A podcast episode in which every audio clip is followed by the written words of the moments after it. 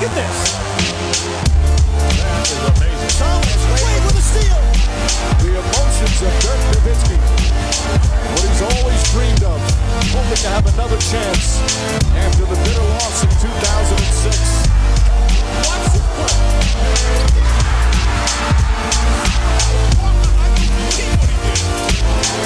That is amazing. Hallo und willkommen zu Gut Next, dem deutschen Basketball-Podcast im Internet. Mein Name ist André Vogt und ich begrüße euch zu einer neuen Folge unseres kleinen, aber feinen Basketball-Hörspiels. Heute mit dem Fragen-Podcast am Freitag. Ihr hört es vielleicht auch, äh, vielleicht bei meiner Frau nebenan. Ich weiß nicht, warum sie laut telefoniert, aber auf jeden Fall ist sie hier und telefoniert und ich bin auch zu Hause. Ja, der Florida-Trip ist vorbei von Gut Next und es war, also nichts gegen die anderen beiden Trips dieses Jahr, aber das war der beste Trip äh, dieser Season. Geiles Wetter, das hatten wir leider in LA und in New York nicht. Äh, geile Leute, die hatten wir auch in New York und in LA. Ähm, kleinere Gruppe, äh, aber echt sehr, sehr cool. Coole Sachen gemacht. Ähm, wahnsinnig toll behandelt worden von den Orlando Magic. Ähm, die werden sicherlich jetzt nicht zuhören. Ich sage trotzdem Danke. Ähm, ne, möglich gemacht, dass, dass äh, die Gruppe vor dem äh, Spiel ähm, gegen wen war das erste Spiel? Gegen Portland äh, waren sie, durften sie früher in die Halle, durften sich hinsetzen im Unterrang und da halt das Aufwärmen angucken, äh, mit den Wagner-Brüdern. Äh, obwohl Moritz erst kam, als äh, die schon wieder raus mussten. Ähm, aber Damon Lillard war da, all die anderen Leute. Franz. Ähm, dann äh, im zweiten Spiel gegen die Bucks gab es eine Überraschung, dass sie gesagt haben, hey, wir upgraden euch. Ne, also wir waren so im, im Mittelrang, was eigentlich echt gut war aber also ich war die ganze Zeit da, aber die Pressplätze dann nochmal sind. Aber die Gruppe durfte dann runter in äh, ja, den Rang 116, also einfach extrem geil unter rein, glaube so 10., 12. Reihe. Wahnsinnig gute Plätze. Ich habe auch was auf Instagram dazu gepostet. Und das war alles for free von den äh, Magic quasi geschenkt. Dann nach dem Spiel mit der Gruppe ein Foto Mittelkreis. Richtig, richtig geil. Also so wird man auch nicht oft behandelt in der NBA und schon gar nicht bei den ganz großen Franchises, muss man auch sagen. Von daher an der Stelle nochmal vielen, vielen Dank an Orlando. Ähm, aber diese dieser Podcast hier wird nicht präsentiert von Orlando Magic. Vielleicht ist das nochmal eine Möglichkeit für demnächst. Obwohl, nee, da würde ich sicherlich in gewisse Konflikte bekommen. Nein, manscaped.com. Das ist der Sponsor hier. Und um den geht's mal wieder. Und ich sage immer noch, ne, ich bin zu einer Reise. Ich habe mal wieder meinen Lawnmower und den Weedwacker ja, äh, so strapaziert zumindest, dass ich den, den Lawnmower auch mal aufladen musste zwischendurch, was normalerweise nicht so vorkommt. Ähm, aber wie gesagt, es war Beach-Time. Da muss man natürlich auch äh, an sich arbeiten. Ähm, sicher hätte ich auch vielleicht vorher im Kraftraum ein bisschen mehr arbeiten können, aber immerhin war ich äh, enthaart. Das ist doch auch was. Äh, und deswegen kann ich euch nur äh, wirklich nochmal ans Herz legen: The Performance Package. Ähm, ne, das ist so quasi das All-Inclusive-Paket, was die momentan anbieten. Das ganze Jahr anbieten. Aber ne, ihr kriegt 20% auf alles auf den Code NAXT nackt, könnt ihr euch dann vielleicht sogar zeigen, aber Next20, NEXXT20 ist der Code. Free Shipping, 30 Tage Geld zurückgarantie. Und was ist da drin? Der Lawnmower 4.0, der Weed Wacker, der Crop Preserver, der Crop Reviver, das ist ein Team Deo, ein Team Toner, die Magic Mat, gut, das ist, könnt ihr euch eine alte Tageszeitung nehmen, die ihr runterlegt zum äh, Rasieren, aber hey, haben ist besser als brauchen. Dann gibt es den Kulturbeutel, es gibt einen Boxershorts. Ey, what's not to like? Für den Preis sicherlich gut und dann nochmal 20% weniger das ist sogar noch besser. Von daher, checkt aus. Beste Sponsor, den wir jemals hier hatten an der Stelle. Heißt nicht, dass es vielleicht demnächst noch bessere Sponsoren geben wird, aber bisher, danke Manscaped.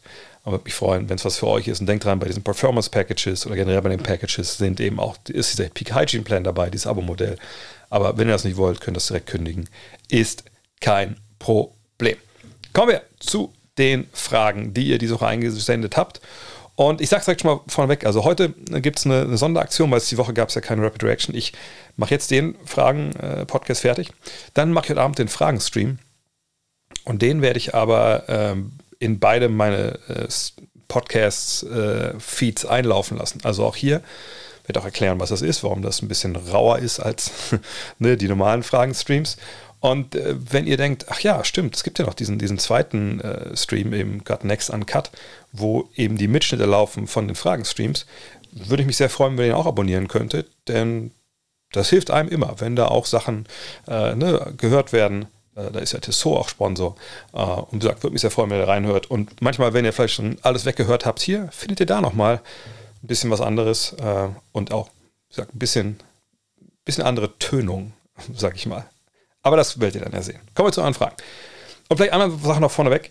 Es kamen jetzt schon wieder so einige Fragen, das sage ich jedes Jahr an der gleichen Stelle, jetzt auch ungefähr, obwohl gefühlt dieses Jahr ein bisschen früher. Ähm, ich werde keine Fragen beantworten mit, jo, wenn heute die Playoffs anfangen und Team A spielt gegen Team B, ey, wer würde dann gewinnen?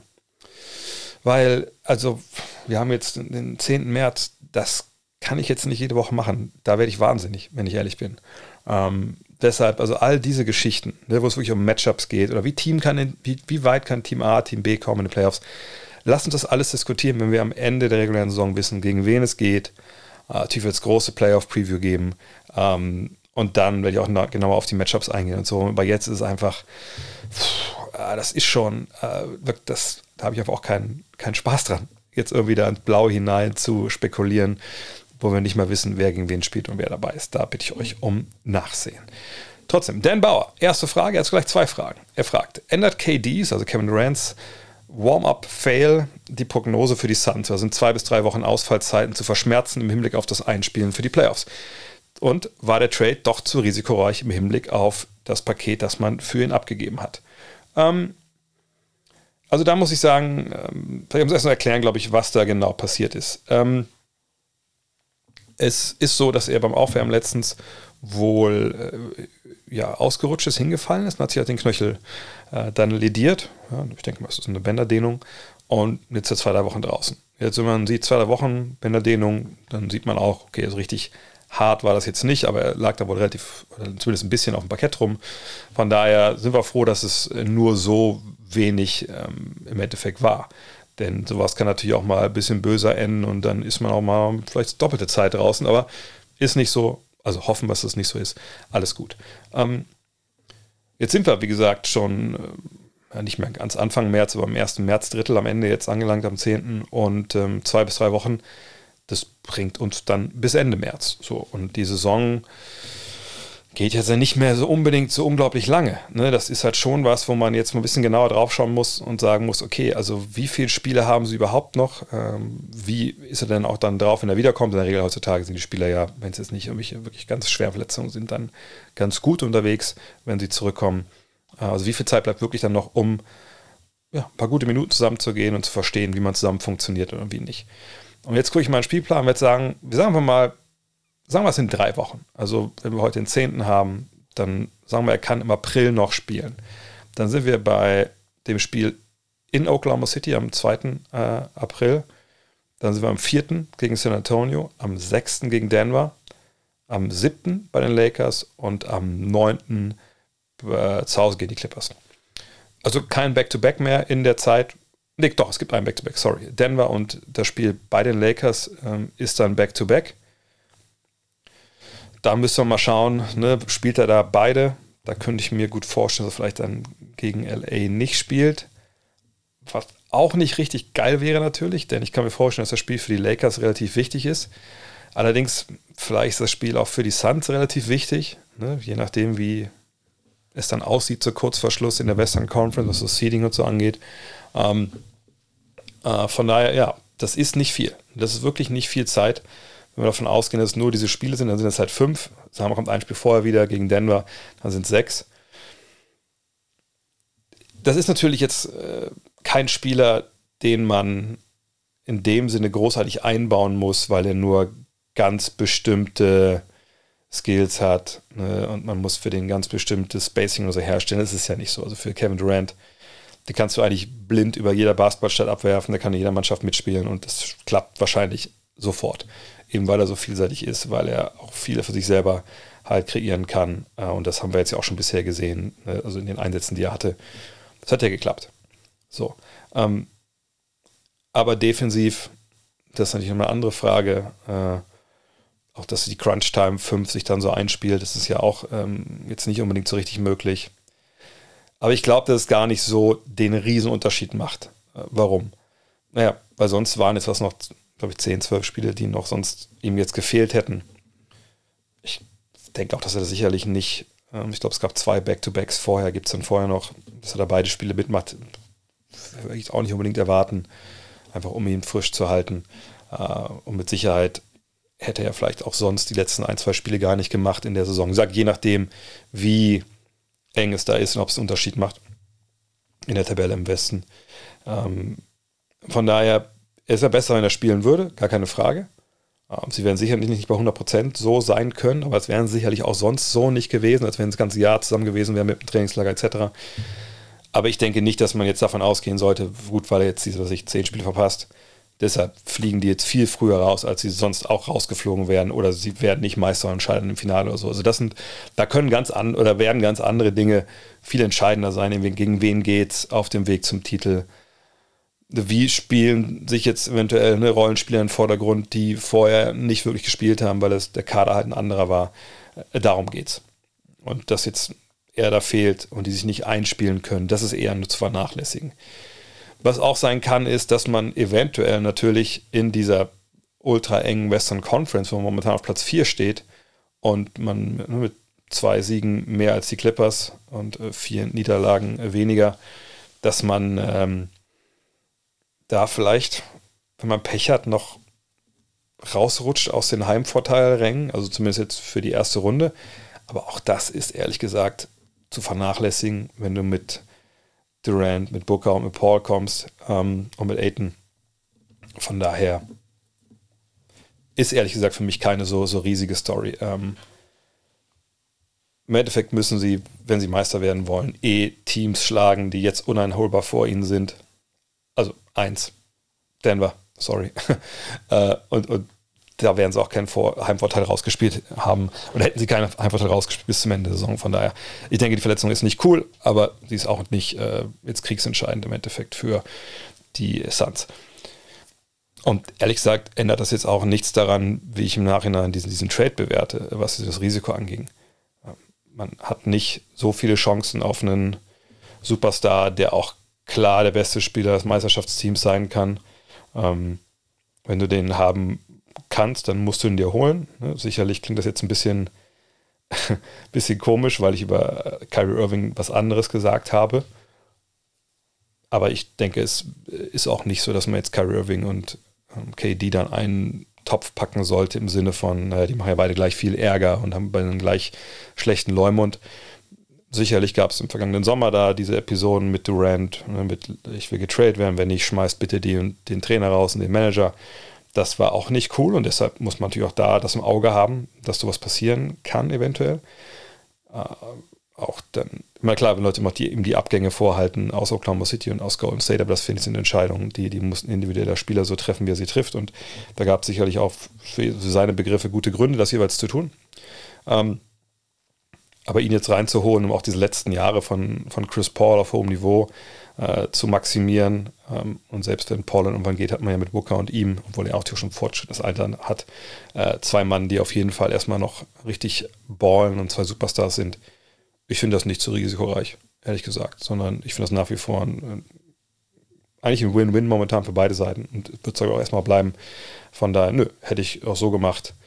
Natürlich ist bei ihm so, dass man auch im Auge hatte, sicherlich ähm, bei den Suns, dass er jetzt schon relativ lange nicht verletzungsfrei durch sein basketballisches Leben gekommen ist. Ne? Also das letzte Mal, dass er 70 Spiele absolviert hat, war 2018, 19. Ähm, selbst in den Jahren davor gab es immer mal wieder Jahre, wo, wo er nicht so viele Sachen äh, gespielt hat. Ähm, aber der will Basketball spielen, der ist auf hohem Niveau, der, ist, dessen Spiel wird gut altern. Da mache ich mir eigentlich keine Sorgen. Ramon Augs fragt: Brook Lopez, ist das der heimliche Star neben den Big Three in Milwaukee, also Janis, Holiday und Middleton? Spielt statistisch gesehen die beste Saison, seit er bei den Nets weg ist. Sein Dreier fällt mit 38 Prozent, so gut wie nie. Zudem trägt er zur guten Defense auch ohne Janis bei. Ich glaube nicht immer, dass das heimlich ist. Ähm, Brook Lopez ist ein Kandidat, äh, kann man auch, denke ich, sagen, mal wieder äh, für den Defensive Player of the Year Award. Das ist der prototypische Big Man, den man in so einer Drop-Defense, also wenn man Pick and Roll spielt und der Big Man halt dann absinkt in die Zone, äh, um halt den Drive zu B oder verhindern. Ähm, da ist er derjenige, der das ja, vielleicht sogar am besten in der ganzen Liga macht, auf jeden Fall auf so hohem Niveau, dass selbst wenn Janis halt fehlt, so als freier Radikaler äh, in der Verteidigung, der so, ne, ähnlich wie es Robert Williams vergangenes Jahr bei den Celtics gemacht hat und so wild rumrennen kann und dann da ähm, halt Wurfchancen nimmt und zur Hilfe kommt. Selbst wenn Janis nicht spielt, macht Lopez da die Defense einfach um einiges besser. und dazu noch Holiday. Ne? Wir wissen alle, was der kann, wenn es darum geht, auch mal einen gegnerischen Ballhändler zu halten. Das ist wahnsinnig gut. Aber Lopez äh, erlaubt es eben auch dann den, den Außenspielern aggressiver zu Werke zu gehen, stellenweise, weil sie wissen, dahinter kommt die Versicherung. Äh, von daher, nö, ich würde nicht sagen heimlicher Star, sondern wenn man sich das damit beschäftigt, dann äh, ist das glasklar, dass er in diesem Jahr, wahrscheinlich ehrlich gesagt, weil Janis auch schon äh, 13 Spiele weniger hat, in diesem Jahr ist er vielleicht der wichtigste Verteidiger, äh, wenn man das mit einbezieht, der Milwaukee Bucks. Und das ist ja auch nun kein Team, was, was defensive Laufkundschaft ist, sondern ne, wenn man BKRF da jetzt ranzieht, drittbeste Defensivrating haben. Coach T fragt, ungeachtet dass First Take eine Show für Klicks ist und Kenrick Perkins gern provoziert, mich würde dein Take zu seinen MVP Voter Facts interessieren. Schätze deine Meinung bei diesen Themen sehr. Ähm, ich möchte das gar nicht jetzt so äh, im Detail wiedergeben, was, was Kendrick Perkins da gesagt hat. Ähm, ähm, vielleicht nur so viel. Also im Endeffekt geht es darum, dass er gesagt hat, so, ne, ähm, ich glaube seit 1990, das war so sein Cut-off-Punkt, äh, sieht er das so, dass ja äh, bei der Wahl zum MVP äh, ist sein Fakt halt, dass ja, man da ganz klar sieht seit, seit 1990, dass äh, im Zweifel ja immer die weißen Spieler, äh, egal wo sie jetzt herkommen, bevorzugt werden, wenn es um die MVP-Wahl geht. Ja, äh, jetzt seit 1990 mal gucken, ne, weil das war sein Cut-off-Point. Aber ne, das, das, das ist natürlich schon wahnsinnig unsinnvoll, aber wenn wir das mal so machen wollen, dann sehen wir, ja, müssen wir ein bisschen suchen, bis wir den ersten Nicht-Afroamerikaner finden äh, oder ne, Schwarzen. Ich weiß echt nicht, was da noch der, der richtige Terminus ist. Ähm, dann haben wir Steve Nash 2005, 2006. Wir haben Dirk Nowitzki 2007. Dann, ja, dann Nikola Jokic. Ne, vergesse ich irgendwen? Nee, ehrlich gesagt nicht. Also von 1990 an haben wir genau fünf Saisons, wo es keinen oder wo es einen weißen MVP gibt. So. Und das entzündet sich bei ihm, also die Diskussion, wenn ich es richtig verstanden habe, und das ist manchmal nicht so leicht bei Henry Perkins zu verstehen, was er einem eigentlich erzählen will. Ähm, aber wenn ich richtig verstanden habe, entzündet er sich daran, dass jetzt Jokic ja auch Stat padded und oder Stats padded und er, äh, dass er einfach nicht, was nicht unter den Top was ist. Irgendwie ging es auch darum, dass er nicht unter den Top sonst was bei den Scorern ist. Was auch so, also ich meine, was soll das? Also, also Topscorer, seit wann geht es denn beim MVP auch um den Topscorer? Also äh, ganz, ganz verquere äh, Argumentation, die einfach keinen Sinn macht. Ich glaube, ich glaube, meine Top 15, weil Jokic ist ja 20, das sehe ich hier gerade. Also eine ganz, ganz merkwürdige Argumentationskette, so eine Mischung aus, wie gesagt, der ist weiß äh, und der kann nicht MVP werden, weil er seine Stats halt aufbläht äh, künstlich und ähm, kann auch nicht MVP werden, weil er Nummer 20 ist bei den Punkten. Und also ich habe mir das leider jetzt auch nochmal angeguckt, was er da gesagt hat und auch nochmal die Diskussion, die äh, danach, also JJ Rake hat mir eine Kontra gegeben, dann ausgebrochen ist und äh, ich sage das ohne jegliche Polemik, aber danach dachte ich wirklich, ich müsste, also Basketball ist diskussionstechnisch erstmal duschen gehen. Weil das war so unangenehm, das zu sehen, wie er mit Reddick diskutiert und das, das war so, ich weiß nicht, wie ich das beschreiben soll. Das ist ein bisschen so, wie wenn man, äh, kann auf Twitter irgendeinen, was ich, Klimawissenschaftler äh, oder was ich, oder, oder einen, äh, klar, äh, Wissenschaftler, die sich mit, mit, mit Viren beschäftigen, wenn man einen Post von denen sieht und man guckt dann in die Kommentare. Da gibt es ja auch Leute, die, die viele, viele Follower haben und die dann auf, aber auf einem Niveau dann diskutieren, also nicht mal irgendwie so beleidigend werden oder so, das ist ja eh mal raus, aber auf einem Niveau diskutieren, wo man denkt, Junge, Junge, ey, ihr seid ja nicht mal auf dem gleichen intellektuellen Planeten unterwegs. Und, und was sind das eigentlich für, für Argumente? Das macht ja gar, also das ist ja nicht mal so, dass es totaler Blödsinn ist, aber das sind einfach Argumente, die, die überhaupt nicht stechen und die mit, mit der Situation nichts zu tun haben. Und, und wenn dann ne, stichhaltige Argumente kommen, zum Beispiel J.J. Reddick ähm, äh, spricht natürlich dann auch Advanced Stats an, zum Beispiel wie Shot Quality created für Mitspieler, Win Shares, was man nicht alles hat. Und, und Perkins lacht das alles so weg und rollt mit den Augen, wo man so denkt, ja, man, natürlich gibt es auch einen Augentest. Ähm, und es ist auch nicht so, dass Reddick da jetzt nur äh, irgendwelche Zahlen abliest, sondern er erklärt ja auch, was Jokic für eine Bedeutung hat für seine Mannschaft. Ne? Und, und, aber äh, Perkins ist das, das ist ein, ein einziges intellektuelles Rückzugsgefecht, ohne dass er selber sieht, dass er, dass er das führt, sondern er denkt, er, er hat halt da wirklich einen klaren Case und, und sagt dann auch so, ich verstehe gar nicht mehr, was eigentlich die, die, die Kriterien sind. Da muss man jetzt den Best, die beste Bilanz haben und so. Und das sind, das, das Interessante ist, dass das ja ähm, stellenweise Sachen sind, die, glaube ich, Fans auch so sehen und auch Spieler sicherlich so sehen, dass sie sagen, also ich weiß gar nicht mehr, was jetzt eigentlich die Kriterien sind, um den MVP äh, zu wählen. So.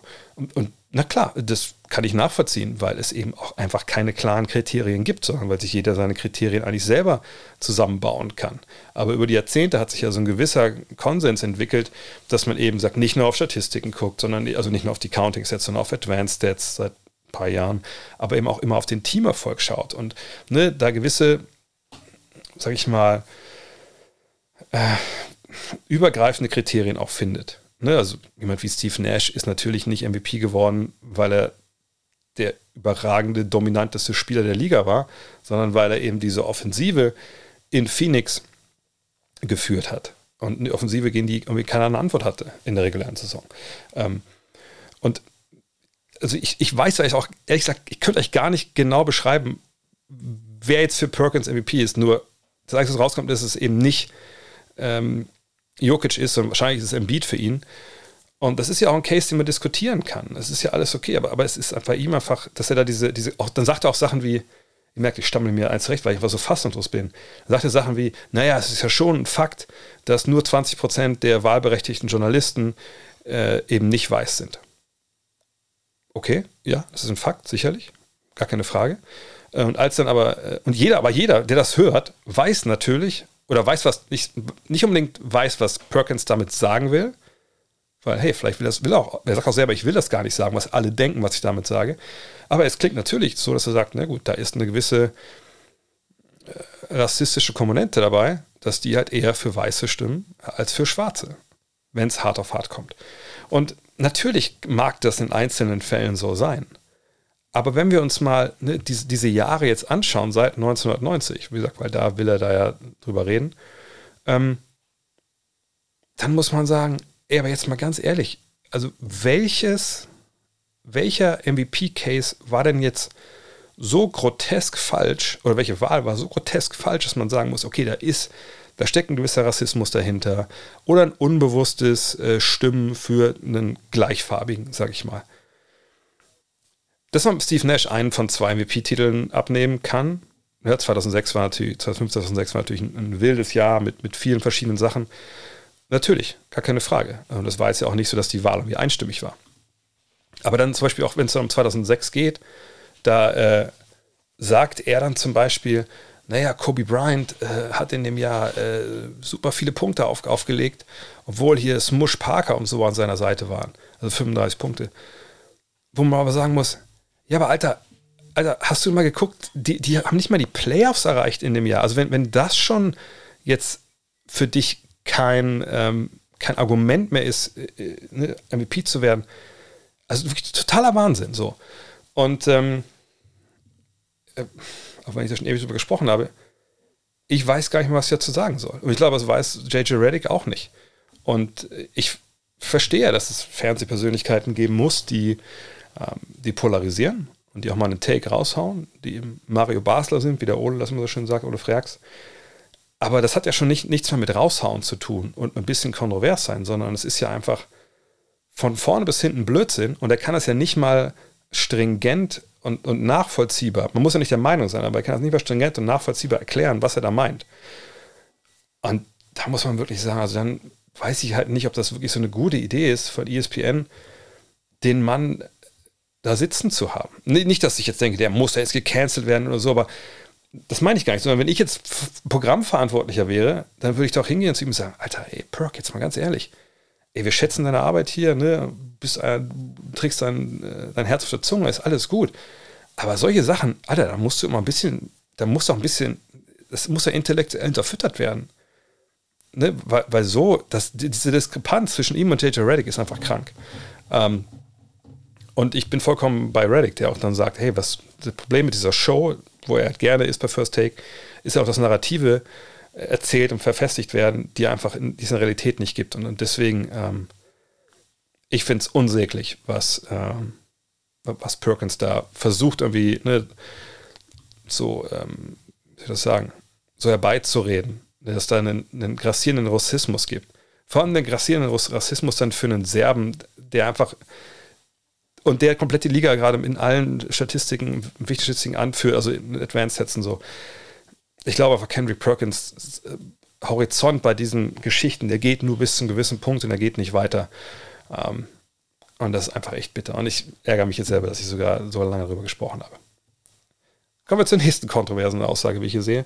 Jacques Richard, ich denke mal, du heißt nicht Jacques Richard, fragt, was hältst du von den Aussagen von Fred Van Vliet über die Schiedsrichter? Ich finde es schwach von der NBA, dass er eine Strafe bekommt für äh, meiner Meinung nach gerechtfertigte Kritik. Ich habe das gepostet gehabt, auch geretweetet auf Twitter. Ähm, Fred Van Vliet hat sich sehr, sehr klar positioniert. Äh, es ging ja vor allem um einen Referee, um Ben Taylor, der eben dieses Jahr, ihm dieses Jahr wohl die, den großen, großen Teil seiner Ts gegeben hat. Und der sagt einfach, ja, wir haben jetzt Spiele äh, verloren, äh, weil pfiffen worden. Und es macht keinen Spaß, mit, mit manchmal diesen Schiedsrichtern zu pfeifen. Und ledert halt richtig und benutzt halt auch eine Sprache, die, ja, sicherlich auch gerade in den USA, wo wir ja Probleme damit haben, wenn man Scheiße und sowas sagt oder Fuck. Ähm, das, ja, das war schon, also wirklich Dauerfeuer aus der Expletives-Kanone. Das ging auch unter die, unter die Gürtellinie vielleicht nicht, aber es war halt eine Kritik, wo man danach nicht fragen muss, ja, okay, aber sag mal, was du wirklich denkst. Ähm, von daher, ja, kann er gerne sich das von der Seele reden, gar keine Frage. Ich glaube, es gab dann 50.000 Dollar Strafe. Und das ist aber auch vollkommen richtig. Ähm, ganz unabhängig davon, ob er jetzt recht hat oder nicht. Denn äh, man darf nicht vergessen, das ist ein, äh, also die ganze NBA, und wenn ich sage die ganze NBA, meine ich, die Spieler, immer voran die Spieler, dann äh, die Teams, Verantwortlichen, bla bla, bla äh, die Besitzer, ne, dann die Liga-Mitarbeiter, aber eben auch die Schiedsrichter, weil um die geht es nicht. Die arbeiten alle zusammen, alle bei der gleichen Firma. Ne, klar gibt es ein Franchise-System, ne, wenn wir alle, wenn ihr bei McDonalds arbeitet in Berlin und, und ich arbeite in Wolfsburg, arbeiten wir auch alle für die gleiche Firma. Nur wir haben andere Chefs wahrscheinlich, außer irgendwem gehören beide McDonalds-Filialen. Ähm, so, und so ist es hier auch. Ne? Und Schiedsrichter arbeiten auch damit. Und natürlich kann ich innerhalb einer Firma kann ich Kritik üben an anderen Mitarbeitern, aber wenn ich mich mitten in dem Büro hinstelle und sage, hier der Kollege aus der Buchhaltung ist ein riesiges Arschloch und er macht andere nur beschissene Fehler das macht keinen Spaß, mit ihm zusammenzuarbeiten, bin ich mir relativ sicher, dass das bei den Arbeitskollegen und bei den Leuten von der Personalabteilung auch jetzt nicht so richtig geil ankommt. Und ich denke auch, dass es dann auf jeden Fall da dann Konsequenzen gibt. Das heißt wahrscheinlich eine Abmahnung oder sowas. Und das ist ja dann ganz ähnlich zu sehen wie jetzt hier das von Fred Van Fleet. Und das ist auch vollkommen richtig.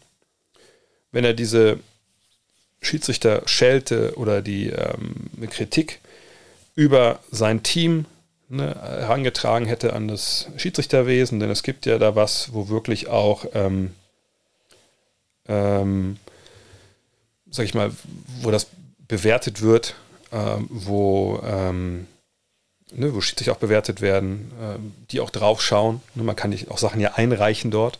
Wenn er das auf dem Weg gemacht hätte, vielleicht hat er das auf dem Weg auch schon gemacht, das weiß ich nicht, ähm, dann wäre das gar alles okay gewesen. Dann musst du keine Strafe bezahlen und nichts, sondern dann wird das untersucht. Ähm, dann kommt, da gibt es einen Schluss äh, draus. Ähm, so, und ähm, das ist nicht passiert in dem Fall, oder zumindest hat man nur das, was wir jetzt da gesehen haben, gesehen. Und dass man dafür die Strafe bekommt, ist vollkommen klar. Punkt. Ähm, ich würde auch ganz ehrlich sagen, also für uns alle wäre sicherlich 50.000 äh, Dollar ziemlich viel Geld, für Fred Van Fleet wahrscheinlich nicht. Ähm, das war es ihm sicherlich auch wert, weil er das öffentlich sagen wollte. Hat er jetzt gemacht. Aber ganz abgesehen davon, ob das jetzt berechtigt ist oder nicht, muss man natürlich dafür bezahlen. Weil es ihm auch zum professionellen Dasein dazugehört, dass man solche Sachen eben an der richtigen Stelle hinterlegt und eben nicht sich da einfach auskotzt im wahrsten Sinne des Wortes. Ähm, oder ob wir jetzt denken, dass die Kritik berechtigt ist, das ist eh schon mal was, was wir uns, glaube ich, auch abgewöhnen müssen. Ja, ich meine, ich habe ein paar Jahre mal gepfiffen, aber dann, glaube ich, nur bis Oberliga oder Landesliga.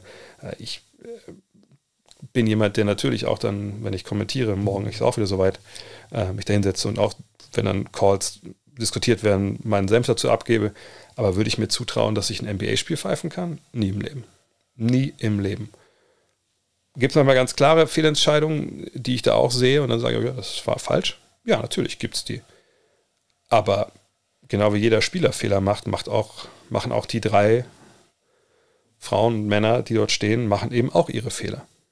Nur wenn ein Spieler einen Fehler macht, es gibt so viele Fehler im Spiel, die werden dann, außer es sind Sachen wie bei J.R. Smith damals in den Finals, dann werden die nicht großartig aufgeblasen.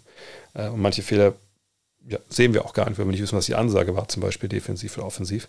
Ähm, aber nochmal, ne, sich hinzustellen und zu denken, ja klar, ich kann das ganz klar nachvollziehen, denn die Schiedsrichter machen äh, viele, viele Fehler.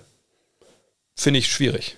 Denn was wir nicht vergessen dürfen, ist, dass die Schiedsrichterwesen ja wirklich diese, deswegen haben die Schiedsrichter auch Nummern auf dem Rücken. Ne? Da wird genau geschaut, wer hat welchen Pfiff genommen. Waren die Pfiffe richtig, waren die falsch? Wir haben einen Two-Minute-Report. Den haben wir nicht einfach nur so. Den haben wir, weil es Transparenz geben muss. Wo drauf guckt wird, war das der richtige Pfiff, war das der falsche Pfiff. So. Und ich habe immer noch, dass viele von euch denken, naja, die Schiris kommen da hin, dann kommt der Two-Minute-Report raus und dann sehen die das, oh, da waren drei Pfiffe falsch, ja gut, scheiß drauf, kann ich eh nichts mehr machen. I don't care. Kann sein, dass es eine Minderheit gibt, die so denkt. Aber auch wenn ihr selber mal gepfiffen habt, dann wisst ihr ja, das ist das Schlimmste. Das ist das Allerschlimmste, wenn man selber pfeift und weiß, das war jetzt ein Scheißpfiff. Weil man es einfach nicht zurückkriegt. Natürlich kann man sagen, gut, im nächsten Angriff pfeife ich dem Spieler Schrittfehler ab, äh, weil ich den gerade Possession dem geschenkt habe quasi. Ähm, aber das ist ja auch nicht richtig. So. Also ne, man kann einfach falsche Pfiffe nicht zurückholen. Und gerade wenn es Foulpfiffe zum Beispiel sind. Ähm, von daher, ähm, nein, die Jungs, die da pfeifen in der NBA, die kommen da nicht einfach nur aus zufällig hin. Also es ist nicht, dass Adam Silver in New York auf die Straße geht und sagt, ey Jungs, wir brauchen heute Abend zwei Mann, die hier pfeifen für auch relativ viel Geld. Habt ihr nicht Bock, euren Job zu äh, quitten und hier kurz einmal einen Schirikurs zu machen? Das sind Leute, die sich hochgedient haben über Jahre. Und ich kann euch nur empfehlen, auch mal den Podcast zu hören, den ich äh, gemacht habe, ähm, auch zum Thema Schiedsrichter und so, ähm, weil einfach, das ist ein wichtiges Thema, das man verstehen muss und nicht immer nur auf einschlagen auf die Jungs, die halt graue Trikots anhaben, weil ne, bei allen Fehlern, die die machen, den, den ganz überragenden großen Teil der Pfiffe, der ist halt richtig. Und da ist mir einfach die Kritik oftmals sehr, sehr indifferenziert und einfach auch deplatziert manchmal. Ohne dass man natürlich sagen muss, dass die machen alles richtig. Das wäre sicherlich auch falsch. Jasper heißt er, glaube ich, äh, fragt, sollten die Celtics Jason Tatum mehr als Blockstelle einsetzen? Er hat sicherlich keine Gravity, also keine Anziehungskraft auf Verteidiger wie Stephen Curry. Gerade im Pick and Pop kann er damit aber sicherlich viel Platz für den Drive des Kollegen schaffen, wenn die Defense überreagiert, um ihm keinen einfachen Dreier zu geben. Ähm, also ich sage nicht, dass man das gar nicht machen sollte. Hm. Aber nein. Ähm, also zumindest so pauschal würde ich das nicht unterschreiben wollen. Grund ist, dass er ist ja in dem Sinne jetzt nicht äh, ein Big Man. Also, das, was meine ich, ist kein 2,11 Meter, 2,13 Meter Spieler, wo ich einen Mismatch herstellen kann, wenn geswitcht wird. Sondern er ist ja, er kann natürlich Power Forward spielen, gar keine Frage. Ähm, aber den kannst du mehr oder weniger auch mit einem kleineren Mann halbwegs gut verteidigen. Klar kann er über einen, was ich, 1,96 Guard drüber wegwerfen auch, relativ locker, keine Frage, aber er trifft ja auch nur knapp 36 Prozent seiner Dreier und das, da sind ja auch viele wahrscheinlich Freie dabei. Also da hätte ich jetzt keine Manschetten, so ein Screen, wenn ich damit nicht anders klarkomme, jedes Mal zu switchen. Also wo soll jetzt der große Vorteil sein, den ich generiere? Ähm, es sei denn, ich denke, ich habe einen Guard, der dann mit einem bisschen größeren Gegenspieler total zurechtkommt. Aber also über wen reden wir denn da jetzt? Wer, wer soll denn die Blocks bekommen bei den Celtics? Also Marcus Smart, also weiß ich jetzt nicht, ob das so ein Riesenvorteil ist, wenn, wenn der jetzt dann den Ball in der Hand hat. Ich meine, er macht elf Punkte pro Spiel. Wenn es auch jetzt nicht um der Typ ist, sei denn, ich habe da was verpasst, der aus dem Dribbling einfach unwiderstehlich hochgeht, dann gegen den Verteidiger, der ein bisschen mehr Abstand vielleicht lässt. Ähm, Jalen Brown, okay. Aber Jalen Brown trifft von seinen sieben Dreiern auch nur 33 Prozent in der Saison. Ähm, vielleicht die Splits gerade letzten zwei Wochen anders aus, weiß ich nicht, aber auch da würde ich nicht davon ausgehen, dass der dann einen riesigen Vorteil hat, wenn er gegen den größeren Gegenspieler oder den gleich großen Gegenspieler angreift. Derek White sehe ich nicht. Malcolm Brockton eventuell. Ähm, er trifft überragend gut seine Dreier, aber auch jetzt, ich weiß nicht, wie seine Dreierquote aus dem Dribbling ist. nee, ich sehe ehrlich gesagt nicht jetzt diesen unfassbar gewinnbringenden Punkt, wenn man ihn da angreifen lässt. Vor allem müsste er wahrscheinlich Power Forward spielen, das heißt, man hat nur einen Big Man auf dem Feld. Das müsste da einer sein, der auch nach außen spaced, also wahrscheinlich dann im Endeffekt Horford. Ist das definitiv dann die beste Aufstellung? Nee. Also ich wüsste auch exakt nicht, warum man überreagieren sollte, ähm, wenn er Pick and Pop spielt. Denn wie gesagt, du switcht es einfach weg. Du, gut, Ball Denial ist nicht, nicht leicht natürlich, aber dann bleibst du mit dem kleineren Gegenspieler da dran. Und jetzt von ihnen auf einen größeren Gegenspieler einen Block zu stellen, das macht ja noch viel, viel weniger Sinn. Also, nö. Das ist sicher, was man mal einsetzen kann. Auch vielleicht, wenn es vorher einen Switch gab, wo er einen viel größeren Gegenspieler hat oder so. Aber jetzt so als, so lese ich zumindest die Frage, so als grundlegende taktische Einheit oder Strategie, äh, wo man was daraus entwickelt, über mehrere Possessions in dem Spiel, das sehe ich ehrlich gesagt nicht. Christoph Burger fragt, Osten oder Westen, wo siehst du mehr Leistungsdichte? Welche Conference ist umkämpfter? Welche Faktoren entscheiden letztendlich Verletzungsfreiheit, Coaching-Stil oder Skills, Defense oder doch die Star Power? Ähm, vielleicht kurz zum letzten Punkt, weil es für beide Conferences gilt. Im Endeffekt, äh, wenn man das jetzt ranken sollte, diese verschiedenen äh, Punkte jetzt hier, so Star Power, Defense, Skills des Trainers oder Verletzungsfreiheit, dann ist wahrscheinlich Star Power an sich erster. Ne? Allerdings ganz dicht gefolgt von Verletzungsfreiheit, denn du kannst natürlich Stars haben, wenn die auf der Bank sitzen, ne? wie gerade zum Beispiel Kevin Durant, dann bringt dir das da auch relativ wenig. Coaching Skills und Defense lässt sich auch relativ schwer trennen, weil du spielst ja keine gute Defense ohne einen Trainer, der dir einfach da ein tolles, taktisches, strategisches Korsett schneidert. Von daher, wahrscheinlich würde ich ranken Star Power, Verletzungsfreiheit, dann wahrscheinlich Defense, weil du ja den Coach und die Spieler brauchst und dann Coaching Skills. Aber am Ende ist eine Verletzungsfreiheit und Star Power ist dann auch viel weiter vorne als die anderen Sachen. Du kannst halt äh, fehlende Star Power nicht mit Verletzungsfreiheit, Coaching Skills und Defense ausgleichen, es sei denn, bei dem Gegner sind alle Stars verletzt. Äh, Coaching Skills, da muss es schon eine krasse Amplitude geben zwischen den beiden Trainern. Also du musst einen viel besseren Coach haben als der Gegner. Äh, Defense, ja, aber du wirst nicht, so lese ich zumindest die Frage, du wirst nicht ausgleichen können. Zum Beispiel, wenn die Suns gegen, gegen Nuggets spielen, die Suns haben, haben Kevin Durant und Booker nicht, sagen wir mal, oder Kevin Durant und, und Paul nicht, dann wirst du es nicht aufheben oder aufwiegen können mit einer geilen Verteidigung. Äh, so klappt das nicht heutzutage. Ähm, Im College war das vielleicht früher mal möglich, aber in der NBA heutzutage einfach nicht. Ähm, wo ich die Leistungsdichte äh, höher sehe, ähm, ich finde, der Westen ist relativ weird in dem Sinne, dass ich da momentan, wenn es nur ums Finale geht, also nur einen klaren Conference-Finalisten, Favoriten habe und das ist Denver. Also die würde ich schon erwarten, dass sie da landen. Ich weiß, dass viele da Fragen haben wegen der Defense von Jokic, und, aber ich glaube nicht, dass das ähm, so gravierend schlecht ist, wie das viele denken. Äh, und es gibt einen Grund, warum die da stehen, wo sie da gerade stehen. Also sieben oder sechs, sechs Niederlagen haben sie auf Vorsprung vor Sacramento äh, und auch vor, ähm, vor Memphis.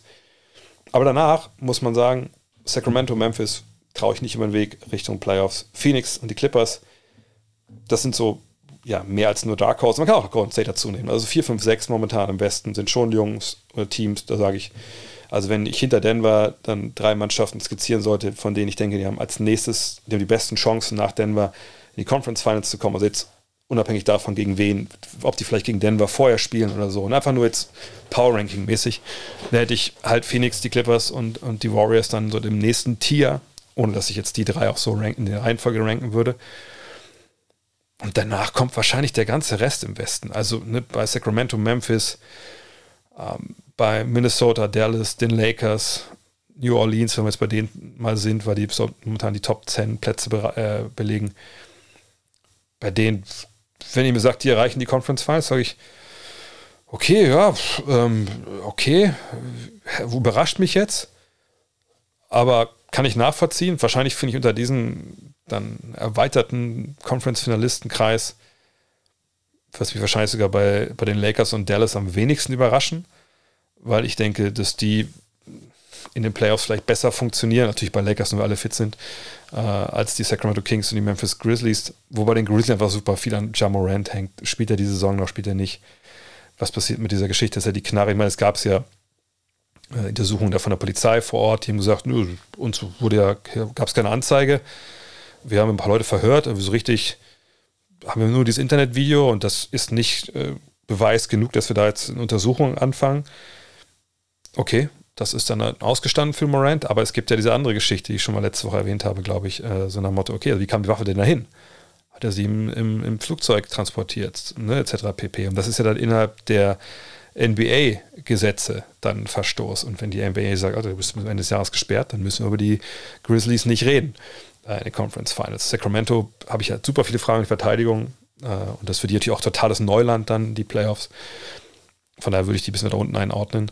Ähm, ungefähr da, wo Minnesota und, und New Orleans auch stehen. Aber wie gesagt, bei Memphis, wer weiß, dass Morant, wenn Morant dabei ist und der will es der ganzen Welt jetzt zeigen, dann denke ich, kommen die auch klar in diese Gruppe äh, mit Phoenix, äh, die Clippers und Golden State mit rein. Aber das ist halt die große Wildcard halt.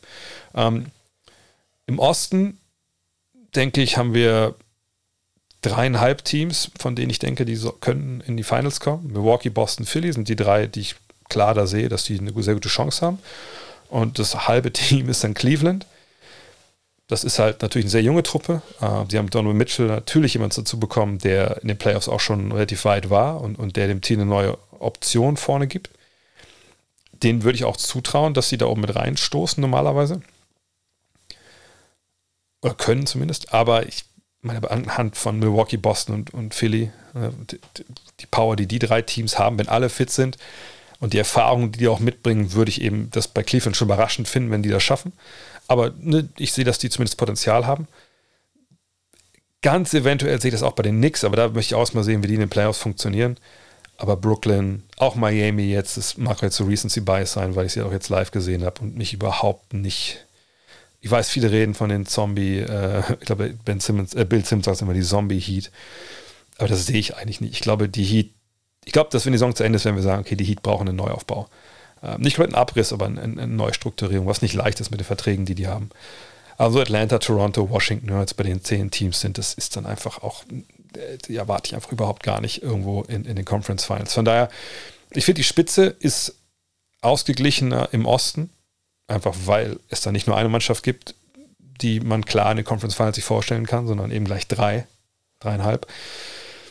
Dahinter ähm, würde ich aber sagen, dass New York, Brooklyn, Miami, Atlanta, Toronto und Washington in dem Power Ranking würde ich wahrscheinlich viele von diesen Teams hinter den Konkurrenten aus dem Westen einordnen. Also in der Spitze finde ich den Osten stärker, aber so Mitte bis Ende der Playoff-Ränge finde ich wahrscheinlich den, äh, den Westen besser.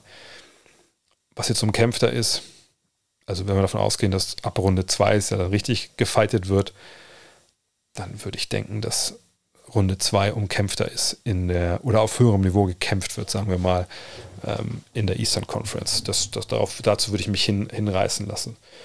Und die Leistungsdichte sagt on top, also ganz in der Spitze, ist halt im, im Osten höher, dafür ist in der Mitte im Westen höher. Timmy L., was hältst du von dem Streit zwischen Dylan Brooks und Draymond Green? Finde es langsam noch peinlich. Bin gespannt, wie du das siehst. Ja, ist mir egal, ehrlich gesagt. Die beiden beefen da jetzt ein bisschen rum, giften sich an, nachspielen, vorspielen, in Podcasts etc. Der eine sagt, äh, das ist ein Spinner, der ist kein Gewinner, der andere sagt, ja, wir, wir, ist mir auch egal, ehrlich gesagt, ist mir einfach egal. Aber auf eine weirde Art und Weise finde ich es einfach auch gut. Ich weiß nicht, ob wir mittlerweile an so einem Punkt sind, wo wir ähm, äh, als Basketballfans Streit einfach komplett aus dem, aus dem Weg gehen wollen und äh, einfach auch nicht mehr möchten, dass sich äh, Spieler anbiefen oder so, weil das fände ich total falsch. Ich, ich finde, dass das eigentlich, also ich will nicht sagen, dass es unbedingt eine richtig gute Sache ist, aber ich finde, es ist eine Sache, die man durchaus haben kann. Also, wenn es eine Playoff-Serie geben würde zwischen Brooks und Green, solange das alles äh, jetzt nicht, nicht in Gewalttätigkeit umschlägt, hey, sign me up. Ne? Gucke ich mir gerne an ne, Emotionen, auch eine gewisse Kantigkeit verbal, äh, das gehört für mich dazu. Und das sollte dazu auch gehören. Ne, das, ich glaube, jeder, der auch Basketball gespielt hat, der hat sicherlich irgendwann mal eine Mannschaft gehabt äh, oder einen Gegenspieler, den er einfach überhaupt nicht abkonnte. Hatte ich auch. So, und dann hat man in dem Spieler vielleicht ein bisschen mehr den Ellenbogen raus, äh, draußen stehen lassen. Ne?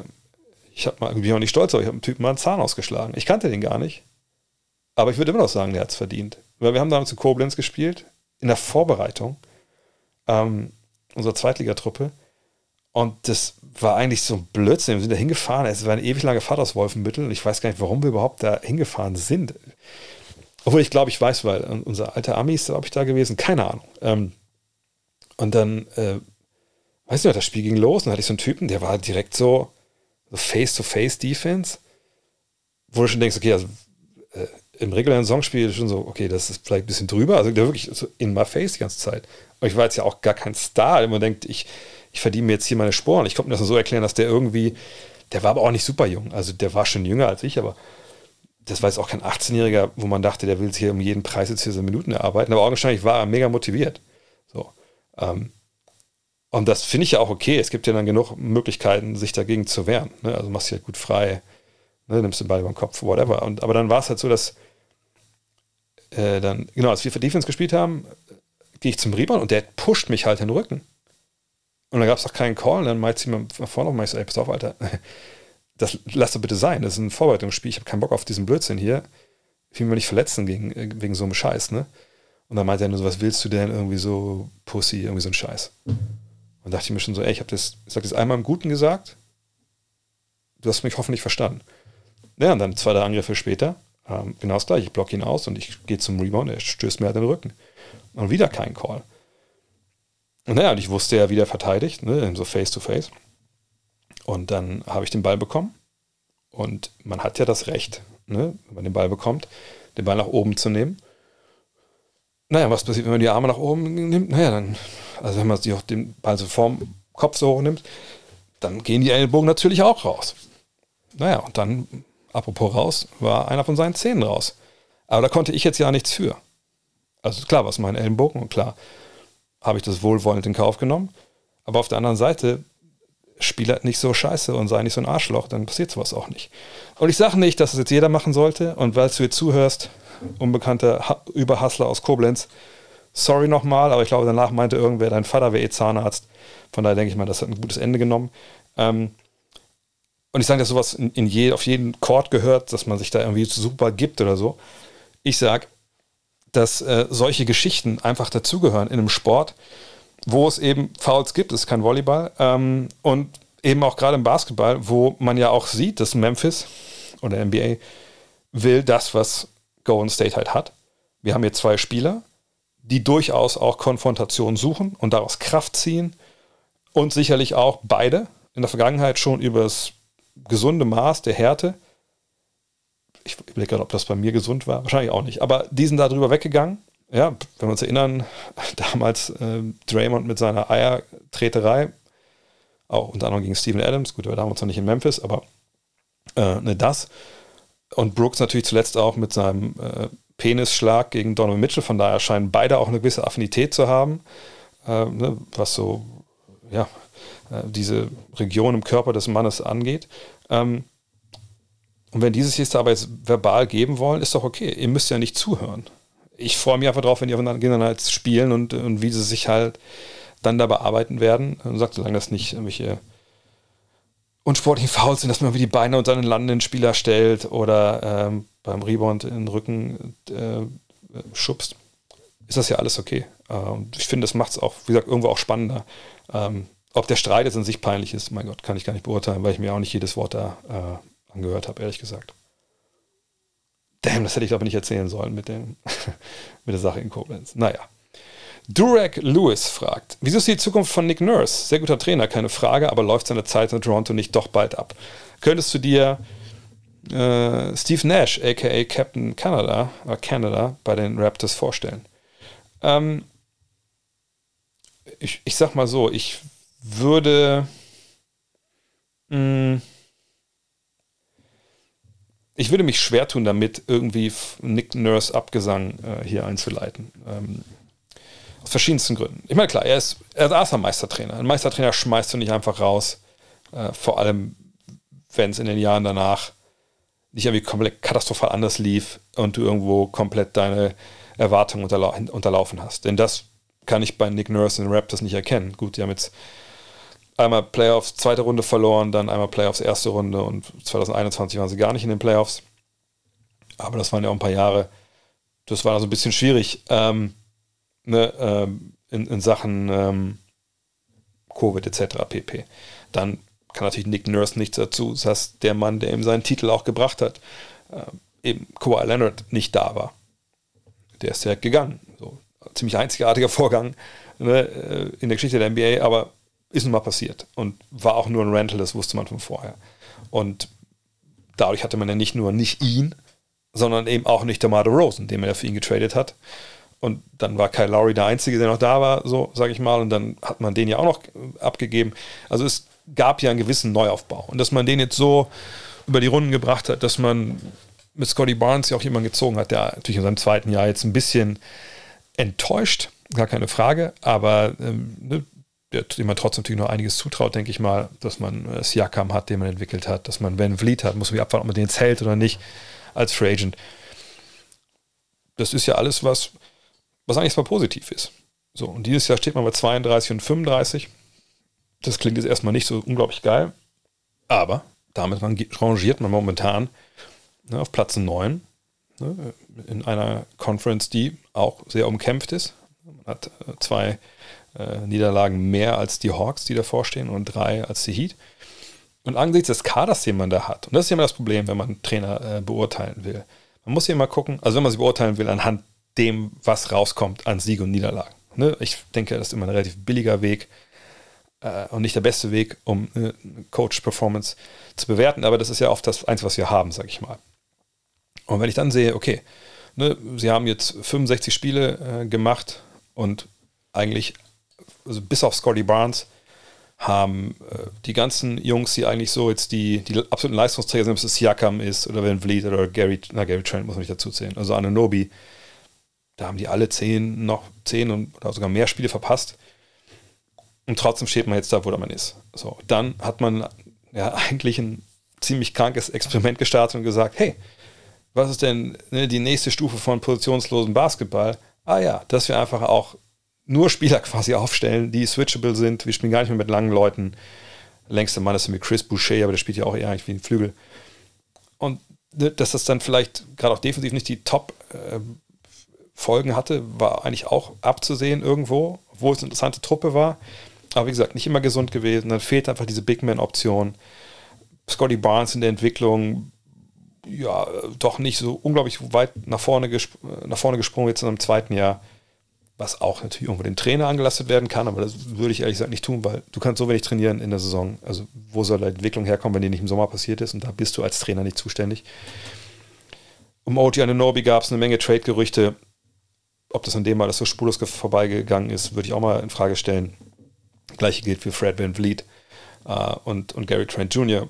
Naja, und Trade-Gerüchte etc., da kannst du ja als Trainer auch nichts unbedingt machen. Das ist Masai Jiris Job, der General Manager. Klar wird er sich auch mit äh, seinem Trainer austauschen, aber sicherlich weniger, als man so denkt, dass sich Trainer und General Manager austauschen. Also, wenn man jetzt nur auf das, auf das Ergebnis guckt, muss man sagen, ja, ist okay. Äh, vielleicht hätte man sie ein, zwei Plätze vorher gerne gesehen, aber nochmal, ne, auch Otto Porter Jr., den man geholt hat, auch für, für ganz gutes Geld, der hat gar nicht gespielt quasi die Saison, der wäre auch wichtig gewesen. Da gibt es ja Gründe, um das zu erklären. So. Ähm, Jetzt hat man mit Pöltl einen, Big Man geholt, das funktioniert auch ganz gut mit dem. Ich sehe eigentlich, ich wie gesagt, ich sehe keinen Grund, warum man äh, jetzt dann Nick Nurse entlassen sollte, weil wenn du einen neuen Trainer holst, dann muss der dir irgendwas geben, was besser ist. Also du musst ja, musst ja die Erwartung haben, okay, jetzt ist der, das ist ein besserer Trainer. Entweder einfach weil er ein besserer Trainer ist oder weil er ähm, weil die Mannschaft neues, neue Stimme braucht, weil sie nicht mehr auf Nick Nurse hören. Und das weiß ich nicht. Also, wie sollen wir das auch irgendwie rausfinden? Außer wir gucken im Augentest drauf, aber da ist mir auch nichts aufgefallen. Von daher, nee, und Steve Nash, also, das ist wirklich so ein, wieder so ein Punkt hier. Der Name Steve Nash steht hier nur, weil Steve Nash Kanadier ist. Und davon sollten wir uns vielleicht ein bisschen lösen, dass das die Hauptqualifikation hier der Pass ist, der Reisepass. Nicht mal der Spielerpass, sondern der Reisepass. Ich meine, Steve Nash auch da, wir wissen nur, was rauskommen ist am Ende. Ne? Er ist entlassen worden, man hat Erwartungen nicht erfüllt. War sicherlich auch nicht immer seine Schuld, wahrscheinlich auch wenig seine Schuld, aber danach übernimmt ne, Jack Vaughn und das funktioniert. Also das sieht jetzt ja auch so, als ob er dann auch nicht der beste Trainer aller Zeiten gewesen wäre. Ist er jetzt besser als Meistertrainer Nick Nurse? Nein. Und nur weil er kanadischen Pass hat, würde ich nicht sagen, dass das jetzt der Nachfolger ist. Ähm, von daher, ich würde mich unglaublich wundern, wenn Nick Nurse da gehen muss oder wenn er, wenn er selber den Hut nimmt und sagt, ich erreiche die Spiele nicht mehr, okay, aber das, das ist schwer, ich sehe da keine Anzeichen für. Nee, ich glaube einfach, sie haben da was probiert, sportlich, es hat nicht ganz funktioniert. Ähm, das haben jetzt korrigiert, indem sie Pöltl zurückgeholt haben. Der war ja schon mal in äh, Kanada. Und jetzt gucken wir einfach, dass man, wenn es geht, natürlich in im Playoff-Rennen ein gutes Matchup bekommt oder überhaupt die Playoffs erreicht. Ich meine, bis Platz 6 das wäre schon ein Wort, ne, bis zu den Netz, dass man sechs Niederlagen dahinter, das denke ich ist nicht unbedingt drin, aber mein Gott, wenn die Raptors morgen, jetzt mache ich doch das, sage ich das doch, aber ich muss auch, wenn die Raptors, egal ob es jetzt gegen die Heat, Hawks, Wizards, Bulls oder die Pacers spielen im Play-In-Tournament, das sind ja die wahrscheinlichen Kandidaten, eventuell noch Orlando, aber ich eigentlich jetzt nicht mehr, ähm, dann würde ich mich nicht wundern, wenn die diese Spiele gewinnen und dann in die Playoffs kommen. So. Und dann werden die Karten eh neu gemischt, aber das sagt, das an Nurse jetzt festzumachen, sehe ich eigentlich nicht. Daniel Gimpel fragt, wäre ein Trade von Trey Young zu den Nets, also zu den Brooklyn Nets gegen einen oder zwei der guten Flügelverteidiger nicht für beide Seiten sinnvoll? Atlanta ist den Vertrag los und kann mit Murray als Point Guard auflaufen und bekommt 3D. Die Nets bekommen den offensiven Star für ihre tollen Rollenspieler. Mhm. Den Trade an sich wird es nie im Leben geben. Äh, ich glaube, da können wir uns auch festlegen, weil ähm, Trey Young natürlich für die Hawks, ähm, wenn sie ihn denn traden sollten, wenn sie sich das durchringen würden irgendwann, hat er natürlich einen, einen ganz großen Wert. Ähm, weil, ähm, ja, einfach weil der natürlich ein Spieler ist, um den sie ihre Offensive aufgebaut haben. Und wo sie sagen, nee, ähm, ne, das ist unser Mann, den haben wir ja auch uns extra geholt per Trade damals. Ähm, den gibst du nicht einfach nur für einen 3D-Spieler ab. Also vielleicht für Michael Bridges, aber auch nur aus dem Grund, weil er momentan mehr zeigt als nur 3D. So. Aber selbst den Trade sehe ich nicht. Weil Trey Young, also ganz ehrlich, für mich ist Trey Young kein Superstar in der NBA. Ähm, ich habe das mehrfach schon gesagt und ich weiß, dass das auch, auch viele nicht so sehen, aber es ist auch okay. Man muss nicht immer gleicher Meinung sein. Ähm, für mich ist Trey Young ein guter Spieler, keine Frage. Ist ein guter, toller Scorer, muss man sogar sagen. Er macht 27 Punkte. Ich habe ihn auch jetzt nochmal live gesehen. Ähm, und wenn man Trey Young live sieht in der Arena, wie auch sieht, wie, wie, wie klein der ist, dann denkt man wirklich, alter krass, dass der überhaupt das hinbekommt. So, und dann sieht man die Spielen und man sieht halt, sagt, das kommt auch immer im Fernsehen immer weniger gut rüber als dann halt in echt. Er hat einen wahnsinnig schnellen Wurf, natürlich, ne, tollen Abwurf, wahnsinniges Ballhandling und, und ein Touch. Das, das sieht man natürlich schon im Fernsehen ähm, gute Vision, alles gut. Aber das ist kein absoluter Superstar. Es ist keiner, der für meine Begriffe der beste Spieler eines Meisterschaftsteams sein kann. Das muss schon so speziell gebaut sein um den herum, um eben seine Defensive, ja, die halt katastrophal ist nach wie vor, aufzufangen und eben auch ja, äh, den Punkt aufzufangen, dass er das glaube ich, muss man auch nochmal äh, genau hier sagen, dass er einfach, ehrlich gesagt, kein geiler Dreierschütze ist. Also zumindest nicht von der Quote. Hm. Ich, habe jetzt nicht die Mühe gemacht, alles mal rauszusuchen, aus dem Dribbling oder, oder äh, Catch and Shoot, weil das in dem Fall, glaube ich, in seinem Fall relativ wenig Sinn macht, denn er ist ja jemand, der den Ball sehr, sehr oft in der Hand hat, eigentlich fast immer in der Hand hat, hohe Usage Rate äh, mitbringt und eben auch die Offense ist ne, for better or worse, ne, wir haben jetzt seit seiner zweiten Saison eine Usage Rate von immer über 33 Prozent. So, und wenn dann einer so über den, den Dreier sich auch definiert und der für seine Karriere halt 35,1 Prozent wirft, dann ist mir das ehrlich gesagt ein bisschen zu wenig. Äh, gut, 21, 22 waren es 38 Prozent. Da können wir davon reden, dass das richtig gut war. Da kam auch der Zweierbereich, war bei 51 Prozent. Das war wahrscheinlich die beste Saison, die er bisher so äh, gespielt hat.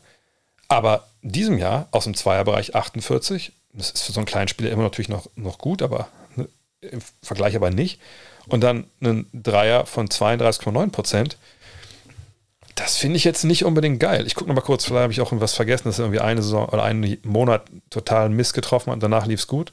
Nee, ehrlich gesagt, das sind seine Monatszahlen. 32,1 im Oktober, 29,3 im November, 32,4 im Dezember, Januar 33,3. Gut, Februar war der beste Monat, 38,1. Und jetzt im März in den vier Spielen 36,8. Vielleicht gibt es da einen Aufwärtstrend. Hat auch im März, wenn ich das hier richtig sehe, da fünfeinhalb Punkte weniger gemacht. Das wahrscheinlich die, vier, die fünf Spiele unter, ähm, unter Quinn Snyder. Vielleicht ändert sich da auch was. Ne? Das kann natürlich gut sein. Aber nochmal, ne, jetzt zu sagen, ich hole mir den als Brooklyn Nets und dann können wir die Ära KD und Trey Young komplett vergessen, weil jetzt haben wir unseren neuen Superstar offensiv und die anderen, äh, die, die Verteidiger, die, die wir mit ihm umsäumen, die machen das alles wieder wett. So einfach ist das nicht. So, und es ist auch nicht, um ihn, um ihn rum stehen da jetzt auch nicht äh, Dennis Rodman, Michael Cooper, Scotty Pippen. So, das sind gute Leute, gar keine Frage, die da auch verteidigen, aber halt nicht äh, so auf diesem absoluten Top-Niveau, dass man jetzt eine elitäre Verteidiger hat, die das alles, äh, äh die, die die Netze wirklich richtig gut machen. So, nee, nee, also ich glaube, wenn das der Plan ist, und das kann ja gut sein, dass die Netz sagen, hey, wir wollen gucken, dass wir da richtig einen raushauen, sage ich mal, ne? und, und äh, wollen wieder anknüpfen an diese dann doch schlechte Ära mit, mit KD und, und Kyrie. Wir brauchen eine Eins dafür, dann ist dieser Star aber nicht Trey Young. So. Ähm, und umgekehrt, wenn du jetzt Trey Young abgibst als Atlanta und du kriegst dafür, sagen wir es nicht Bridges, sagen wir mal, es ist Cam Johnson. Dann ist das schön, dann hast du Cam Johnson und äh, ne, Murray kann so dein, dein Point Guard sein. Ähm, aber bist du dann besser als vorher? Glaube ich eigentlich nicht. Ich meine, du kannst sicherlich besseren Basketball spielen, schöneren Basketball spielen, aber ist es nicht so, dass du jetzt von einem Team, was mitläuft, äh, in der Mitte der Conference, wirst du nicht zu einem Team, was um Heimvorteil mitspielt. So, ich sage nicht, dass es andere Deals gibt von Trey Young, aber dann würde ich erstmal gucken, ob ich nicht als mit Quinn Snyder als neuem Trainer erstmal gucken kann, ob der was aus dem rausholt. So, ne? Also weil eine gewisse Upside offensiv ist ja da, sonst würde er nicht 27 Punkte machen.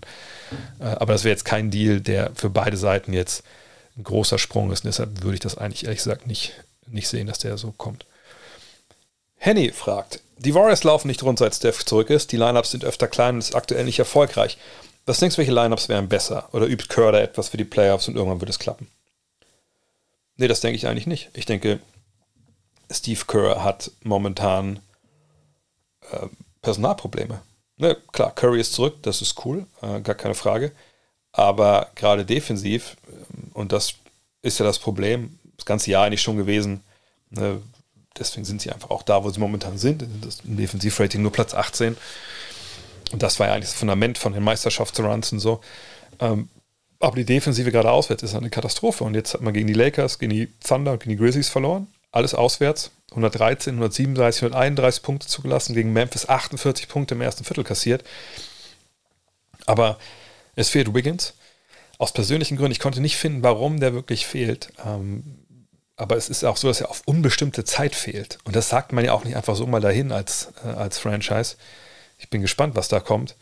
Ähm, Gary Payton, da kennt ihr die Geschichte, ne? Das äh, da muss man mal abwarten jetzt, wie das mit seiner was, äh, Bauchmuskulatur, Core Muscles da ist, wann er wieder spielen kann. Der gibt dir natürlich defensiv da einen Boost, er gibt dir auch Erfahrung natürlich. Aber es ist ja auch nicht so, dass die da jetzt großartig Spiele abgeben können, weil es einfach easy ist, sind da locker im Geschäft, sondern nein, die müssen natürlich auch Spiele gewinnen, damit sie nicht ins Play rauschen. Oder noch weiter runter. Ähm, also da wird nichts Richtung Playoffs ausprobiert. Ähm, Steve Kerr versucht einfach irgendwie den Laden am Laufen zu halten. Das hat zuletzt einfach defensiv überhaupt gar nicht funktioniert. Und jetzt spielt man zu Hause gegen Milwaukee, dann gegen die Suns, dann geht es zu den Clippers, zu den Hawks, zu den Grizzlies, zu den Rockets und zu den Mavericks. Dann kommt Philly, Minnesota, New Orleans, San Antonio, dann geht es nach Denver. Oklahoma City kommt, die letzten beiden Spiele sind in Sacramento und Portland. Also das ist jetzt noch ein ziemliches, ziemliches Restprogramm und ich bin gespannt. Also keine Ahnung, was mit Wiggins ist, wie gesagt, ähm, aber ich hoffe mal, die kommen alle zusammen, denn nach dem Adalas ne, in, äh, in puncto ähm, äh, Bank- und Ergänzungsspieler des Sommers, sind dann auch noch zwei so wichtige Leute. Der eine hat ja gar nichts quasi gespielt, Gary Payton, äh, aber eben mit Wiggins dann einfach fehlen. Und Kuminga war zwischendurch auch noch, ist auch noch raus gewesen. ey, dann müssen wir ganz klar sagen, ne, das steuert jetzt auf, auf eine Richtung zu, die ganz schön bitter ist. Und man hofft einfach nur, dass die fit werden und dass dann zu den Playoffs, da wird dann auch viel so Muscle Memory, die wissen ja, wie es läuft, äh, sicherlich helfen, aber ähm, da muss jetzt was passieren, weil sonst wird das ziemlich bitter. Herman Pancake fragt, kannst du einmal einordnen, wie Scott Frost in der Liga Spieler und Trainer wahrgenommen eingeordnet wird? Er scheint mir kontroversen, augenstrahlend schrägen Calls, Technicals oder der Beziehung zu äh, CP3 öfter im Fokus zu stehen. Ist er ein guter Schiedsrichter?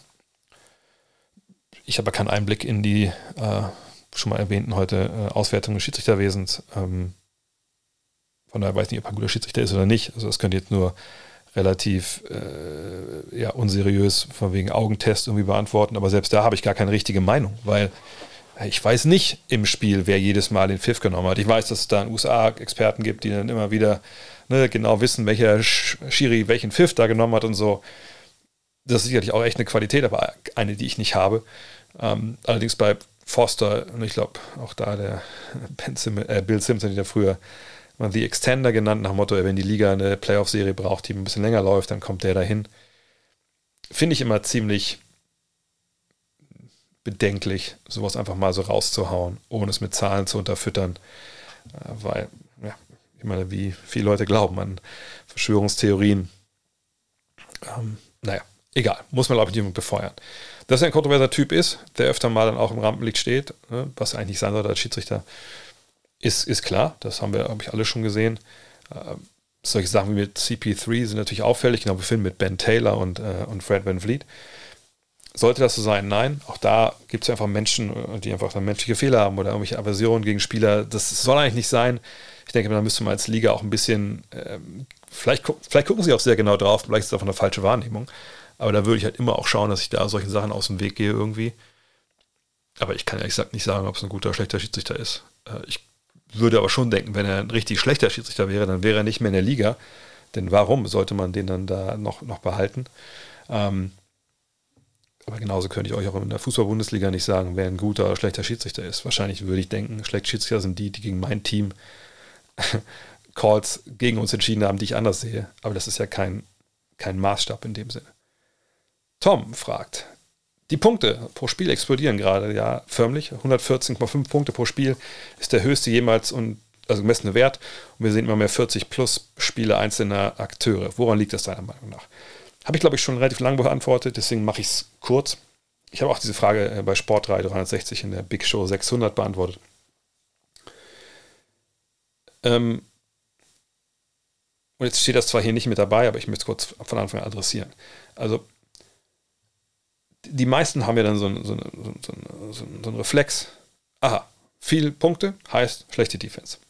So, äh, das ist zu kurz gegriffen. Ich unterstelle das dem Tommy nicht, ich sage auch nur generell, was bei vielen sich im Kopf rumgeht, ähm, sondern es ist was anderes. Der Basketball hat sich verändert. Das seht ihr alle. Ne? Ähm, das erste, was man sieht, oh, die werfen eine ganze Menge Dreier. So. Ähm, vollkommen richtig, ist ja auch so. Und äh, wenn man das so sieht, denkt man auch so, ja krass, okay, das ist eine krasse Entwicklung, habe früher nicht so gesehen. Ich gucke seit den Ende der 80er Basketball. Das ist natürlich äh, ein klarer, klarer, großer, großer Unterschied. Ähm, aber man fragt sich vielleicht dann eh nicht, Moment mal, warum ist es eigentlich so? Versteht ihr, was ich meine? Also warum, warum schießen, warum werden es viele Dreier genommen? Also was ist, was steht eigentlich dahinter? So, und wenn man da ein bisschen tiefer reinschaut, sieht man ja, okay, das ist eben Grund, das ist ein Auswuchs dieser Advanced Stats oder der Analytics-Bewegung, ähm, ne, die vor ein paar Jahren angefangen hat und dann natürlich irgendwann auch die ganze Liga ergriffen hat. Und jetzt eben auch, klar, da halt ähm, ja, diese Früchte halt treibt, eben, dass man verstanden hat, huh, also wir sollten schon mehr Dreier nehmen, weil das einfach Sinn macht, ja, wenn man freie Dreier rausspielt, im Vergleich zu, ähm, ich nehme halt einen langen Zweier irgendwie, der dann auch von der Defense verteidigt ist. Oder ich spiele im Post, Low Post 1 gegen 1. Äh, und dann gab es diesen, diesen Murray-Ball, dann nach Darren Murray, okay, nach dem Motto, hey, wir wollen Freiwürfe, wir wollen, also erstmal, erstmal Korbleger, freie Korbleger, wenn es geht, am Ring abschließen. Wir wollen Freiwürfe und wir wollen Dreier. Das sind die drei Wurfarten, der ganze Rest nur im absoluten Notfall. So, und jetzt sind wir schon an dem Punkt, wo wir, sagen, wir haben nicht nur dieses Modell, sondern wir haben auch Spieler, die zum Teil alle fünf an der Dreierlinie stehen, siehe Sacramento, Sacramento, Sacramento. Ähm, wir haben Big Men, die Dreier werfen können. Wir äh, haben auch Teams, die klein spielen, ne, weil sie vielleicht nicht den Center haben, der von der Dreierlinie trifft. Und auf einmal stehen da fünf Leute an der Dreierlinie, viel weiter auseinander, als das früher der Fall war. Und das sind eben auch nicht Spieler wie, wir hatten nur das Thema Charles Oakley bei, bei Hall of Game, weil wir über Patrick Ewing gesprochen haben. Da ist eben nicht äh, Charles Oakley in der Dreierlinie steht, wo man weiß, ja, also alles, was der da macht, ist atmen. So, also der macht da nicht viel anderes mit dem Basketball, wenn er ihn bekommt. Oder passt ihn halt weiter, aber, ne, oder er cuttet mal. Also es ist nicht jemand, den wir da komplett vernachlässigen können, wo ich als Verteidiger absinken kann. Dann bist du als Defense auf mal komplett auseinandergezogen. Und was man aber als Defense eigentlich möchte, ist, dass man immer zwischen seinem eigenen Gegner und dem Mann, äh, eigenen Mann und dem Korb steht. Ähm, ne, dass er nicht einfach vorbeilaufen kann an einem mit Ball, also zwischen Ball und Korb vielleicht eher. Äh, dass man immer absinkt und Hilfe gibt. Und dass man eigentlich so die Zone beschützt. Und solange da nicht die hochprozentigen Würfe genommen werden, dann ist man eigentlich in der Regel fein raus. Ne? Früher hat man immer gesagt, ey, wenn wir den Gegner zu Jumpshots zwingen, dann wir in aller Regel das Spiel gewinnen, wenn die keine Korbleger machen und keine, ne, was ich, wie Moves und dann da kurz rein und das Ding reinlegen. Das ist aber nicht mehr wahr. Ne? Also du musst diese freien Dreier verhindern. Du musst den Drive verhindern und Hilfe geben. Aber wenn du eben Hilfe geben musst, also nur, eine, nur ein Beispiel. Wenn ich früher, oder noch heute, heute das Beispiel nehmen. Wenn ich äh, gegen, äh, oder vielleicht nicht heute, aber das von den Sixers, Sixers vor ein paar Jahren. Ich, ich verteidige Embiid, ich verteidige Simmons. So, und was ich, Embiid steht an der Dreilinie rum, aber Ben Simmons, weil er es nicht kann, steht im Dunker-Spot. Also eine Short Corner, wie da früher noch zu gesagt, so ne, zwischen Dreierlinie und Zonenrand. Da hängt er irgendwie ab, weil an der Dreierlinie, wie gesagt, kann er nur atmen. Wenn ich dann zum Korb ziehe und ich komme meinem Mann vorbei, ja, sei es durch einen Pick and Pop, vielleicht mit Beat oder so, dann muss der Mann von Simmons wahrscheinlich aushelfen. Ja, wenn das jetzt so aufgestellt ist. Perfekt. Dann spiele ich einen Bodenpass zu Simmons, obwohl, ja, vielleicht fängt er den nicht. Spiele ich lieber einen Lobpass zu Simmons, dann jammt er das Ding rein. Geil. Ne? Für die Defense jetzt auch nicht unbedingt äh, leicht zu verteidigen, aber wenn ich diesen Pass ein bisschen sich äh, später spiele oder so, ne, oder der Verteidiger nur antäuscht, dass er zu mir kommt und ich spiele den Pass und er läuft quasi mit dem Ball zu Simmons, ja, und der ist vielleicht ein bisschen weiter draußen auch noch, dann kann der da immer noch relativ gut stören. Also die Wege sind relativ kurz. Ne? Oder ich kann auch von draußen noch reinhelfen. Ne? Geht alles. Ne? Wenn ich vom Flügel absinke und Simmons steht unten, kann ich noch reingreifen, spiele Help the Helper. Das geht aber nicht, wenn Simmons Dreier schießen kann. Ne? Wenn Simmons Dreier schießen kann, dann steht in der Dreierlinie und ich bin derjenige, der dann vielleicht helfen muss, dann muss ich den ganzen Weg von der Dreierlinie rein zum Korb, eventuell. Und wenn dann der Ball rausgeht zu Simmons, dann muss der eine Mann, der noch auf dem Flügel steht, wenn wir so Five Out einfach mal vorstellen, bei Simmons helfen. So Simmons kann den Ball weiterpassen zu dem Flügel, der 45 Grad frei steht. Da müsste wieder einer helfen. Und in der Regel ist dann aber einer wirklich frei und die treffen dann ihren Dreier, egal was du als Defense machst. Heißt, du musst viel weitere Wege gehen, du musst auch schneller unterwegs sein, als, ne, als das früher der Fall war. Ähm, du hast einen viel höheren Skill-Level der Spieler im Angriff, ne, die eben auch Dreier treffen können, die auch den Ball auf den Boden setzen können. Ähm, dass Defense einfach fucking schwer geworden ist, allein schon, wie die das spielen, so heutzutage im Vergleich zu vor 20 Jahren. Und jetzt kommt noch der Clou on top die Liga, also in dem Fall die NBA, hat ihre Regeln modifiziert, nachdem halt in den 90er Jahren erst die Detroit Pistons, dann die New York Knicks unter Pat Riley, dann die Miami Heat unter Pat Riley angefangen haben, ähm, zu sagen, hm, also wir haben zwar gute Basketballer, so Patrick Ewing, äh, Isaiah Thomas, Joe Dumas, äh, Tim Hardaway, Alonzo Mourning, aber also augenscheinlich gewinnen die immer noch Defense-Meisterschaften und irgendwie haben wir auch Leute, die da nichts so was gegen haben. Also knüppeln wir einfach alles wieder nieder, was in die Zone kommt. Wir kriegen eh kaum Flagrant Fouls und so. Wir haben immer eine Hand an der Hüfte beim Dribbler. Die kommen einfach nicht zum Korb. So. Als, als das gemerkt wurde, dass das funktioniert, stand die Liga vor einem Problem. Also die Liga musste irgendwie gucken, dass sie das in den Griff bekommen. Ne, dass sie irgendwie wieder für Offensive äh, sorgen. Ne, ich weiß, klingt jetzt in vielen Ohren wieder so, ja, ja, ja, es geht immer nur um Defensive, bla bla bla, äh, nur Offensive. Sorry, aber guckt euch bitte mal an, was da stellenweise gespielt wurde, äh, ne, Anfang der 2000, Ende der 90er. Das war nicht mehr anzuschauen. Das war nur noch eins gegen eins, äh, nur noch gehörige Portion Gewalt und, und, und wenig, wenig äh, wirklich eine Basketball, der, der schön anzuschauen war. So, aber ne, nochmal, äh, die Heat, die Knicks, die, die Pistons, so als die drei größten Auswüchse, die sorgen dafür, dass dann ne, Handchecking, also erstmal versuchen sie ja mit der Dreierlinie, die holen die ein bisschen näher ran, dass quasi überall die gleiche Entfernung ist wie eine Ecke. Das wird dann nach zwei Jahren wieder kassiert. Dann sagt man, okay, wir ähm, nehmen jetzt mal das Handchecking weg, ne, defensiv, also, dass man eben nicht den Dribbler mit der, an der Hüfte anfassen kann und kontrollieren kann. Im Low Post gibt es neue Regeln für die Defense, wo sie auch nicht mehr so handgreiflich werden dürfen. Äh, und dann als neuestes Beispiel war ja vor ein paar Jahren dann die äh, Freedom of Movement Geschichte. Also, dass man abseits des Balles sich eigentlich frei bewegen kann und man kann nicht, ne, wenn man um Block rumläuft, abseits des Balles mal festgehalten werden. Äh, Bump the Cutter, was man früher noch gespielt hat, eben, dass man zum Korb geht, dass man sich dazwischen stellt, einfach und der rennt gegen einen gegen, dass man so die, ähm, würde ich sagen, die, ähm, das Timing des, der Offensive, was natürlich gerade die Warriors zum Beispiel, ne, das, da, da, kommt ja viel da, das da kommt ja viel darauf an, dass du defensiv, also offensiv das Timing hast, auf die Blöcke rumkommst, der Ball dann da ist. All das darfst du ja nicht mehr. Also heißt, der Defensive wurden nicht nur Leute vorgesetzt, die viel mehr können als vor 20 Jahren und sagt alle auf dem Feld, sondern es wurden auch Werkzeuge dir genommen, wo du eh schon die überragenden ähm, Superstars du konntest natürlich einen, einen Kobe oder einen, einen, einen Shaq oder einen, äh, einen, einen Jordan, ähm, konntest du nicht komplett aus dem Spiel nehmen, nur weil du bisschen härter, härter angefasst hast. Aber selbst das wurde dir genommen. So, und dass wir deswegen jetzt mit, gehörtem, mit erhöhtem Skill-Level, mit ähm, ne, eingeschränkten defensiven Möglichkeiten physisch, dass wir das jetzt haben, äh, ich will nicht sagen, dass das äh, zwangsläufig war, aber man kann das schon sehr genau zurückverfolgen. Ne, eben auch dieses Bewusstsein, hey, mehr Dreier ist gut. Ah, okay, Dreier aus dem Dribbling ist gut. Selbst wenn das aber einem Team oder zwei Teams funktionieren, funktioniert, heißt das nicht, dass alle Teams zum nächsten Jahr machen. Das ist alles ein Prozess. Und wir sind gerade an dem Punkt, wo dieser Prozess einfach diesen Rekord nach sich zieht. Äh, wir hatten in den 60ern auch mal äh, eine wahnsinnig hohes Spieltempo, aber da waren die Skills nicht so weit. Da haben die Leute 40 Prozent geworfen. Äh, aber es ging trotzdem rauf und runter wie nichts Gutes. Ähm, von daher, ähm, ja, mal gucken, äh, was da jetzt auch, auch defensiv noch kommt demnächst. Aber es ist eben nicht dieser Kurzschluss, diese Kurzschlussfolgerung, ah ja, okay, äh, es spielt eben keiner mehr Verteidigung, die, die manche Leute da leider Gottes haben. Yassin Furkan Gödel hat auch eine Frage zu dem ähnlichen Thema.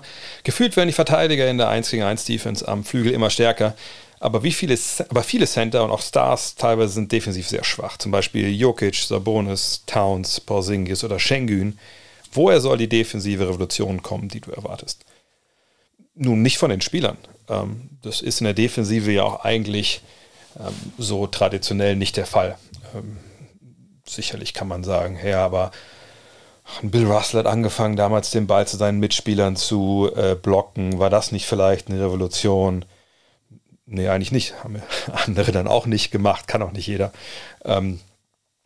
Und ehrlich gesagt fällt mir jetzt auch nichts. Klar kann man sagen, hier äh, Luke Cornett mit dem Cornett Contest, das ist eine Revolution, das machen jetzt auch andere Spiele. Ich habe zum Beispiel Michael Fultz das jetzt machen sehen äh, beim Spiel der, äh, der Magic. Aber das ist ja auch keine Revolution, das ist dann vielleicht eine Technik oder ein Move, wenn man das so nennen möchte, defensiv, den andere Leute ausprobieren und dann klappt es oder es äh, klappt, klappt nicht. Ähm, nein, das muss schon von den Coaches kommen. Also von Menschen, die sich Gedanken machen über äh, eine strategische Neuausrichtung und da das dann runterbrechen ne, vom, vom 5 gegen 5 auf was ich, aufs 3 gegen 3, auch mal, auf, vielleicht auf dem 1 gegen 1, 2 gegen 2, 3 gegen 3 bis zum 5 gegen 5. So noch als Idee, also die wahrscheinlich letzte große Revolution, ich sage nicht, dass danach nicht Anpassungen gab und neue Ideen, was wie Next oder so, aber in der NBA, glaube ich, die letzte wirklich große, flächendeckend ähm, wiederfindbare äh, defensive, strategische Revolution oder Revolution ist so ein, jawohl, das kann man dir fast auch schon sagen, war ähm, Ice plus Zone. Also, dass man, also Ice, wisst ihr ja, Tom Thibodeau hat das ja dann popularisiert wieder, ähm, dass man sagt, Pick and Roll und äh, man lässt halt den Verteidiger des Blockstellers eben nicht raustreten, ne, also hatchen, also in den Weg des Dribblers gehen, sondern man zieht ihn zurück und ähm, schaut, dass der, dass man dann damit mit dieser so einer Twitter-Stellung, man ist nicht zu nah dran, man ist nicht zu weit weg, äh, man guckt, dass man dann dem Originalverteidiger Zeit gibt, im Block rumzukämpfen, dann ist er wieder bei dem, dem Gegner. Ne? Was wir heute so als Drop-Defense bezeichnen, ist so die, die Weiterentwicklung äh, davon eigentlich, äh, wohl Eis anders gespielt. Also Eis wurde eigentlich immer so gespielt, dass der ähm, Verteidiger des Ballführenden die Mitte dicht gemacht hat und der Drop-Part, sage ich mal, also das äh, Runterziehen des Bigman war immer äh, Richtung quasi Zone rein. Also vorstellen, wenn das wenn auf der linken Seite vom, also vom Korb aus gesehen das Pick and Roll war, da stand halt der äh, Dribbelverteidiger immer so, dass der Dribbler nicht in die Rück Mitte zurückkam, auch gegen den Block, ähm, sondern er musste runter zur Baseline und da stand dann halt äh, der Big Man. Im Drop ist es ja ziemlich egal, ne? da ist der Hauptsache der Big Man in der Zone. Das ist auch so eine kleine Weiterentwicklung. Aber damals, das war halt ein Ding, was, was groß war, dann, dass man halt angefangen hat, auch die Ballseite zuzustellen und dann mit einem extra Verteidiger eben durch die, das war auch vielleicht die einzige Regelung, die der Defense ein bisschen geholfen hat, die habe ich vorhin vergessen, das war das 2.9, also dass man defensive drei Sekunden eingeführt hat und quasi die Möglichkeit, im Endeffekt eine Zone zu spielen, wenn man will, was wir auch viel sehen heutzutage. Ähm, das, was vielleicht der Defense noch geholfen hat, aber ähm, und die Abschaffung der alten Illegal Defense-Regeln, äh, dass man entweder beim eigenen Mann sein musste oder halt gedoppelt hat und dazwischen gab es eigentlich nichts. Ähm, das war auch wichtig. Aber ne, so letzte Revolution so aus strategischer Sicht, das war sicherlich ähm, dann das, was ich gerade skizziert habe. Ähm, aber die Frage ist halt, wo kommt jetzt die nächste Revolution her, strategischer Art? Was kann man spielen? Sagt Next, dieses extra Verteidiger zubringen zum Pick and Roll, ne, was man in Spanien ja, glaube ich, zum ersten Mal gesehen hat. Äh, ist das eine Idee, das flächendeckend zu machen? Aber ehrlich gesagt, das sind ja genau diese Sachen. da brauchst du halt verdammt schlaue Köpfe, die äh, sowas nicht nur vordenken oder so als Idee, sondern auch verfestigen, wie man das wirklich auch den Leuten beibringen kann, wie man das auch reinhämmern kann in die Köpfe der Spieler. Und dann muss die auch funktionieren, sonst gibt es keine Revolution. Ähm, aber das kommt nicht von Jokic, Sabonis, Towns, Porzingis und Schengen. Das kommt auch nicht von starken Flügelverteidigern. Das kommt von den Coaches. Das kommt von Thinktanks. Das kommt von, wie gesagt, von Vordenkern. Äh, und wenn das einfach wäre, Revolutionen vorherzusagen, dann äh, wären die wahrscheinlich gar keine Revolutionen, denn dann ist das was, was irgendwie jedem irgendwie klar ist. Von daher, ich bin wahnsinnig gespannt, was da kommt. Wirklich wahnsinnig gespannt. Ähm, Fakt ist nun mal, dass man, wie ich eben schon gesagt habe, viel, viel mehr Platz verteidigen muss, viel, viel mehr Skills verteidigen muss. Und das macht es eben schwer. Ne? Wenn du früher wusstest, wen du frei stehen lassen kannst, wenn du wusstest, dass jemand nur eine, eine rechte oder linke Hand hat, dann hat das deine Arbeit als Verteidiger natürlich leichter gemacht. Heute ist das um einiges schwerer. Vielleicht ähm, kommt es auch gar nicht aus dem strategischen Denkerbereich, vielleicht kommt es von der Liga, dass sie sagen, hey, wir lassen wieder mehr Handchecking zu. Ne? Oder vielleicht sagt man auch, hey, warum sollen sie nicht komplett Zone spielen? Warum haben wir nicht einfach so, dass wir ähm, den Center unten am Korb stehen lassen können und der ganze Rest ist ja egal. Ähm, von daher, ja, warten wir es mal ab. Äh, aber ich bin ehrlich gesagt jetzt momentan nicht hoffnungsvoll, dass wir da in den nächsten, was ich, ein, zwei, drei Jahren da ja, eine große Revolution sehen. Aber ich lasse mich da gerne eines anderen belehren, ehrlich gesagt. Julian fragt, du meintest ja beim letzten Fragen-Podcast, dass du dir ein paar Fragen von letzter Woche aufhebst. Deshalb stelle ich dir die nochmal zur Erinnerung. Okay, cool. Wie können Leute wie KD und Gary Payton getradet werden? Bei 2K heißt es immer, man kann keine Verletzten traden. Wie sind die Regularien? Ähm, wir haben das ja bei Gary Payton gesehen. Ähm, es gibt eine sportärztliche Untersuchung ne, bei diesen Trades, wo man mal rüber guckt, äh, ist alles gut. Und wenn da Sachen auffallen, dann kann man sagen, oh, Moment mal, das, der ist ja verletzt. Das haben wussten wir vorher nicht. Das konnten wir vorher als Unterlagen nicht erkennen. Wir wollen diesen Trade nicht machen. Oder du kannst sagen, bei Gary Payton im Endeffekt in dem Fall, auch weil das natürlich am Ende der Trade Deadline passiert ist und das gab dann keine Möglichkeit mehr, den Trade zu modifizieren. Man sagt, okay, also jetzt verletzt, das ist nicht toll, aber wir wollen trotzdem den Deal so durchziehen. So. Und das ist meiner Ansicht nach das, was bei 2K damit dabei spielt, dass man eben niemanden traden kann, der verletzt ist, weil ähm, man das da irgendwie wahrscheinlich nicht einbauen kann mit dem, was ich gerade skizziert habe. Also da ist was, glaube ich, wo 2K dann nicht ganz eng an der Realität dran ist. Ähm, aber das ist, glaube ich, auch zu verkraften. Aber es ist nicht so, dass du halt keine, äh, keine Spieler traden kannst, die verletzt sind, wenn der Gegner die dann aufnimmt, trotz Verletzung. Matthias Schusi fragt, wenn den Mavs morgen Jalen Brunson und Dorian Finney-Smith für Kyrie Irving angeboten würde, sollten, würden sie den Deal machen? Hm. Ich denke, sie sollten den Deal machen. Ja. Gut, ich meine, das ist jetzt keine großartige Überraschung, denke ich, mit äh, meiner Geschichte, äh, wie ich den, den, Trade bewertet habe. Ähm, und ich, ich würde ihn machen, weil ich mich halt dann nicht für den besten Spieler in dem Trade entscheiden würde. Das ist für meine Begriffe natürlich, obwohl natürlich, aber, aber ich denke schon, ja, immer noch. Das ist immer noch Kyrie Irving. Also ich glaube, Peak Kyrie ist dann auch besser als Peak Brunson. Äh, ist er älter als Brunson? Ja. Ähm, aber ich denke, der Mann ist Meister geworden. Der hat einen der wichtigsten Würfe, wahrscheinlich den wichtigsten, wichtigsten Wurf der Franchise in Cleveland getroffen. Äh, da würde ich mich dann doch sehr wundern, wenn ich jetzt zu Schluss kommen sollte. Momentan das ist nicht der beste Spieler. So. Ist älter, wie gesagt. Ähm, aber ich sage, ich würde mich auch dann sag, nicht für ihn entscheiden. A, weil er älter ist, B, weil er Free Agent ist. Ähm, die anderen beiden sind jetzt ja länger unter Vertrag. Und äh, ich würde da einfach auf die Sicherheit gehen, sage ich mal. Und ähm, ja, einfach die Breite. Ne? Weil ich glaube, vieles von dem, was äh, Jalen Brunson dir jetzt gibt, was wir jetzt auch sehen, was er macht in äh, New York, das haben wir auch schon in den Playoffs vergangenes Jahr gesehen und auch an der Seite von Doncic gesehen. Und das ist jetzt, selbst wenn wir sagen, also Irving hat ein höheres Potenzial, was er ausschöpfen kann. Und der beste Level von Irving ist, best, ist besser als der beste Level von ähm, Brunson. Dann müssen wir aber trotzdem sagen, gut, aber der Abstand ist nicht so wahnsinnig groß. Ja, also es ist keine halbe Stufe oder so. Ähm, und dazu dann halt noch ein guter 3D-Mann.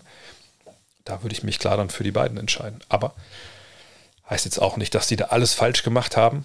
Ne? Sicherlich war das mit, ähm, mit Brunson ein Fehler, ne? dass man ihn nicht genommen hat für dieses Geld, was man während der Saison hätte machen können.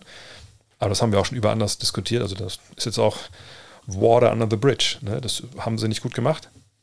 Alles gut.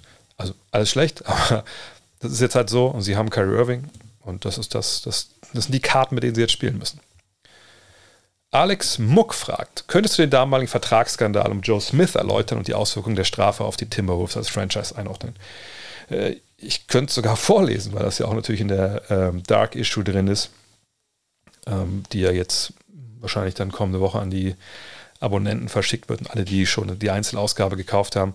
Ich möchte es nicht ganz runterbrechen, aber ganz schnell. Joe Smith hat damals für einen Jahresvertrag unterschrieben bei den Timberwolves für viel, viel weniger Geld, als er eigentlich anderswo bekommen hätte.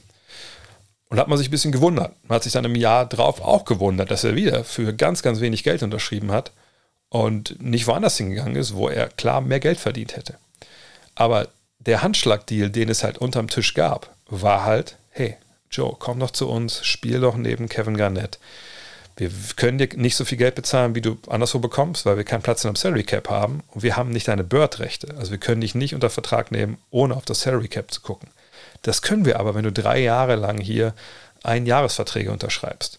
Danach haben wir deine Bird-Rechte und dann bezahlen wir dich aus. Und dann kriegst du den großen Deal. Und genau das ist aufgeflogen, weil ähm, die Agentur, die ihn damals ähm, vertreten hat, haben zwei Partner getrennt, also die beiden Partner dieser Agentur, äh, die dort gearbeitet haben. Und dann, und da gab es eine Klage und dann kamen diese Unterlagen auf den Tisch und dann hat das die NBA mitbekommen und dann gab es eben diese Strafe. Glaube ich, drei, drei oder vier Erstrunden-Picks waren weg. Ähm, Joe Smith war irgendwann weg.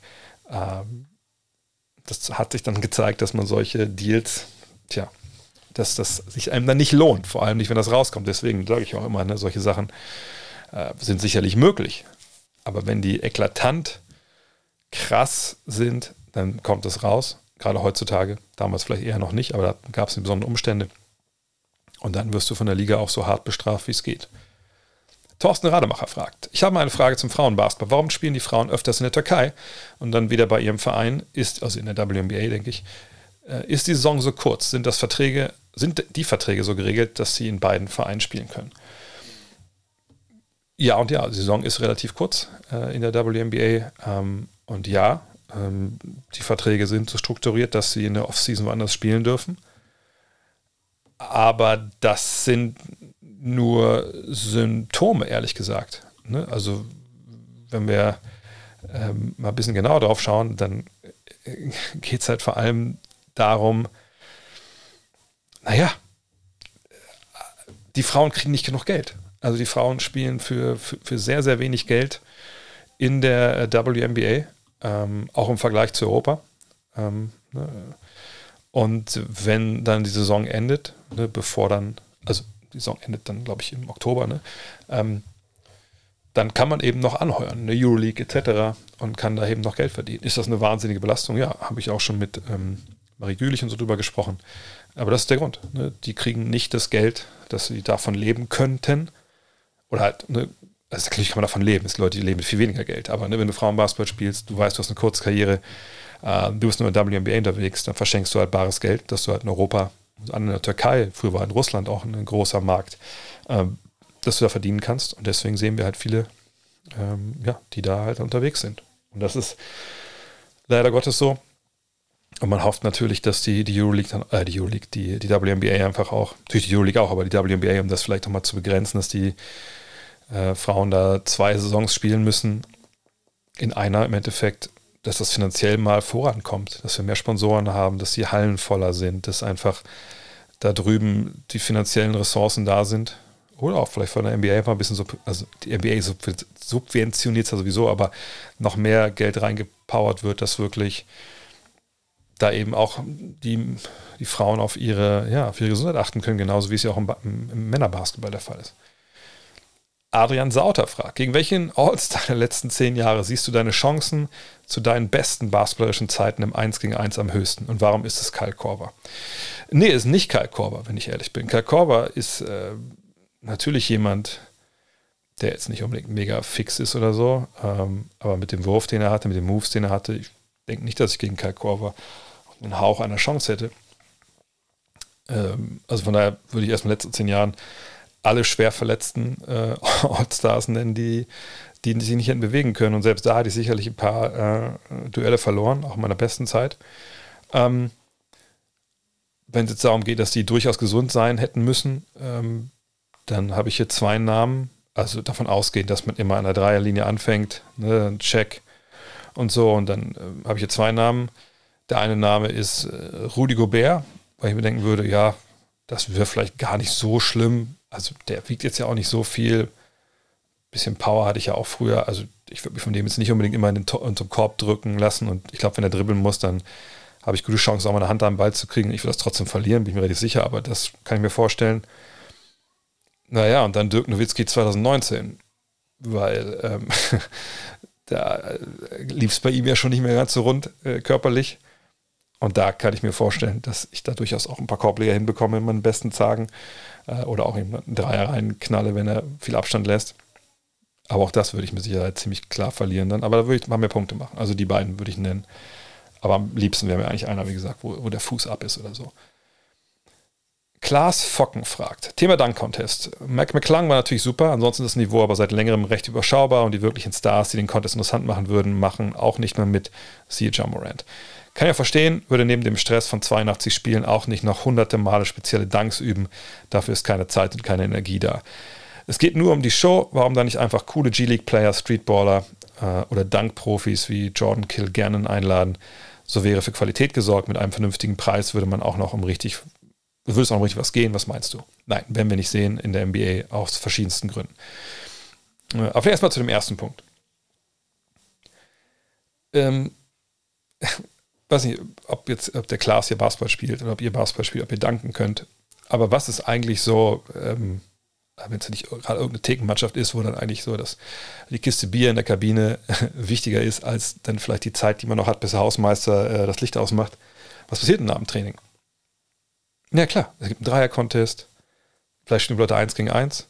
Und die, die danken können, machen, wenn es nicht gerade vielleicht der Freitag vorm Spiel ist, noch, einen kleinen, noch ein paar Danks, ein paar Dank-Contests. Klar, vor allem junge Leute, aber das ist ja nun mal so. Ähm, weiß nicht, wie viele Danks wir nach dem Training gezogen haben früher. Unglaublich viele. So. Ähm, und das ist ja in der NBA nicht ganz anders. Ich will nicht sagen, dass nach jedem Training da die, die große Jam-Session losgeht, aber das wird auch nicht so sein, dass da jetzt äh, alle direkt froh sind, wenn Training vorbei ist, dass die Sachen zusammenpacken gehen nach Hause.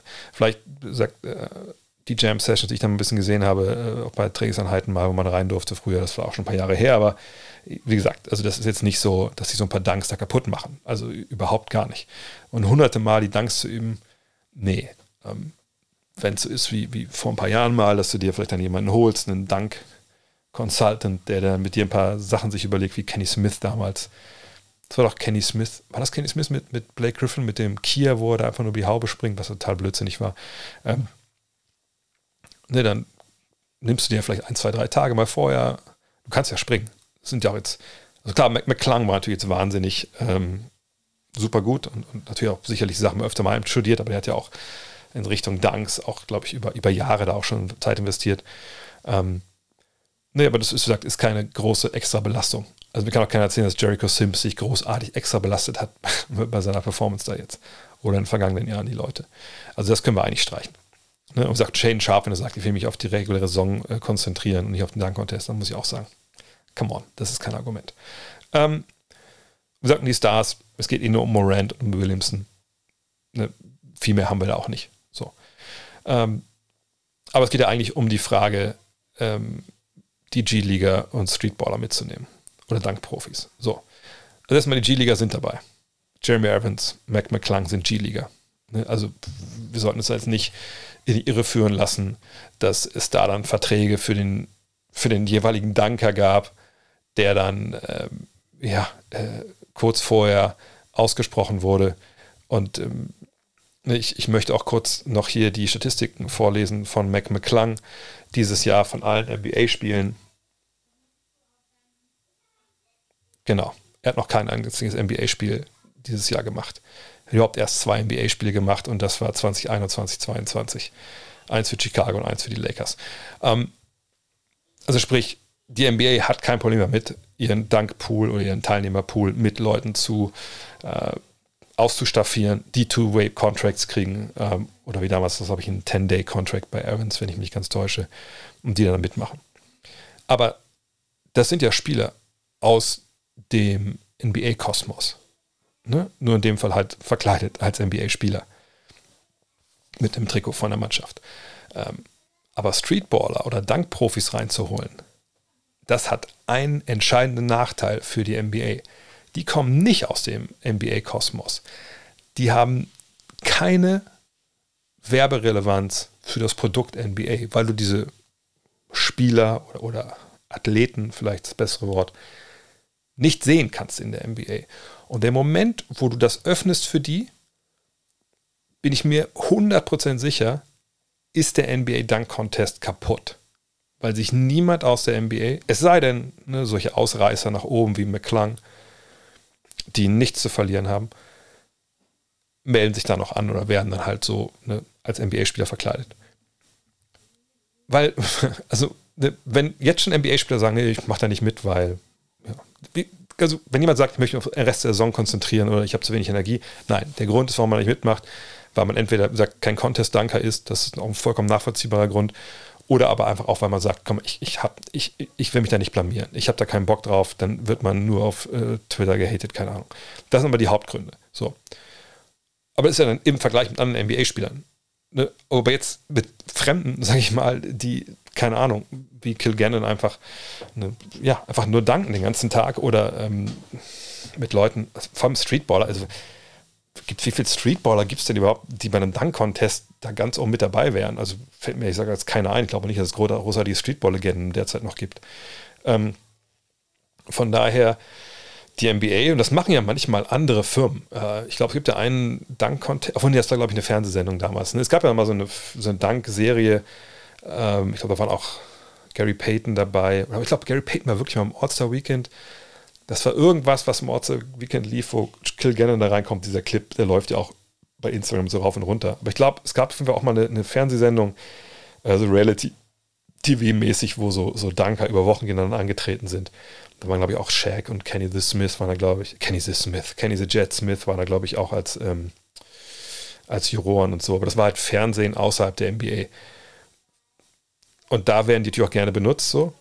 Aber nochmal, äh, jetzt für die NBA, das große NBA Außendarstellungswochenende, wo man die ganzen sportinteressierten Fans abholen will in den USA und zeigen will, hey, das ist unsere Liga, guckt unsere Liga an, jetzt Football vorbei, let's do it, kommt vorbei. Da will man nicht Spieler zeigen, die mit der NBA nichts zu tun haben. Und das kann ich auch, auch nachvollziehen. Würde das natürlich der, der Dunk-Contest-Qualität äh, gut tun? Natürlich, gar keine Frage. Aber darum geht es ja nicht. Die NBA ist nicht in dem Business, den Dunk-Contest so geil zu machen, wie es irgendwie geht. Ne? Weil selbst wenn ein Contest, sagen wir mal ehrlich, der vergangene, im vergangenen Jahr, das war die größte Scheiße, so was da passiert ist. Aber das kannst du auf Fotos nicht sehen. Das kannst du auch auf geil zusammengeschnittenen äh, Instagram-Reels nicht sehen. Ne? Ist auch klar, dass dieses Jahr wurden da 13 Influencer, glaube ich, es gab eine Pressemitteilung, also 13 Influencer, glaube ich, aus aller Welt wurden ja eingeladen, die sprangen dann ja auch äh, ums Feld rum am Samstag. Selbst wenn das ein scheiß Contest gewesen wäre, 100% hätten die nicht gesagt, Gott, das war das Schlimmste, was ich je gesehen habe, sondern das wird ja auch gesteuert, dass dann, dass dann auch aufgebauscht und gehypt wird. So. Ähm, von daher, nochmal, das geht nur um die NBA. Das ist ein riesiges Werbewochenende. Und ähm, wenn es eine Qualität geben würde, dann hätten wir nicht das erlebt, was wir jetzt am Wochenende erlebt haben, an dem Sonntag. Ähm, wir hätten das die Jahre davor auch stellenweise nicht erlebt, was da passiert ist, sondern es geht um Werbeplatzierung, Partnerplatzierung. Und wie gesagt, es muss aus dem MBA-Kosmos kommen. Sebastian Löb fragt, ich möchte einen Trip mit einem guten Freund nach New York machen. Im Herbst kannst du uns Tipps geben für Unterkünfte, wo wir an gute bzw. preiswerte Karten kommen für MSG. Gute und preiswerte Karten, äh, also gute Karten gibt es immer, aber nicht preiswert. Ähm, das muss man, glaube ich, jetzt mal ganz klar sagen, weil die Frage kam jetzt ein paar Mal, sicherlich, weil auch Leute natürlich dann meine Trips jetzt da gesehen haben mit, mit euch als Hörern. Ähm, ne, Ticketmaster.com, stubhub.com, also S-T-U-B-H-U-B.com, äh, Seatgeek.com, wenn die mal jetzt dann äh, amerikanisch oder auch mal deutsche Kreditkarten nehmen. Ich weiß gar nicht, ob das mittlerweile der Fall ist. Da kann man äh, Karten natürlich, also bei Ticketmaster ist die offizielle äh, Ticketverkaufsbörse oder Ticketstelle der NBA, kennt man ja aus Deutschland mittlerweile. Ähm, da kriegt man Karten so, so teuer, die halt sind. Ähm, ne? Da gibt es auch keinen Nachlass, aber es gibt bei Ticketmaster, äh, aber auch bei SeatGeek vor allem und auch bei StarPub gibt es eben dieses Resale, also Dauerkartenbesitzer, die nicht hingehen und sagen, hier könnte man Platz für ein Spiel kaufen. Ähm, dann sagt man erstmal, okay, ist ja cool, da kann man sicherlich einen billigen Tarif da schießen. Eigentlich auch, ehrlich gesagt, nicht. Zweifel ist es eigentlich eher teurer, als wenn man sich eine Einzelkarte kaufen kann im freien Markt. Von daher, ey, good luck, ne? aber billig ist das nicht. Das war jetzt auch wieder in Orlando so frappierend, dass diese Tickets, die wir am letzten Tag bekommen haben, im Unterrang, ich habe da nochmal geguckt auf äh, seatgeek.com, was das dann kosten würde im nächsten Spiel gegen die Jazz, äh, was sie da gewonnen haben ja gestern Nacht. Ähm, da waren die Tickets, glaube ich, 85 Dollar. Ey, für 85 Dollar, da, da, da kriegst du im MSG, äh, also wirklich nur ganz, ganz oben. Weil da bist du ewig weit weg und sitzt quasi also wirklich in der Luft so. Ähm, MSG ist die denkbar, vielleicht sogar die schlechteste Halle, um sich NBA anzugucken, ehrlich gesagt, wenn man gute Tickets haben möchte und Geld eine Rolle spielt. Von daher würde ich euch eigentlich empfehlen,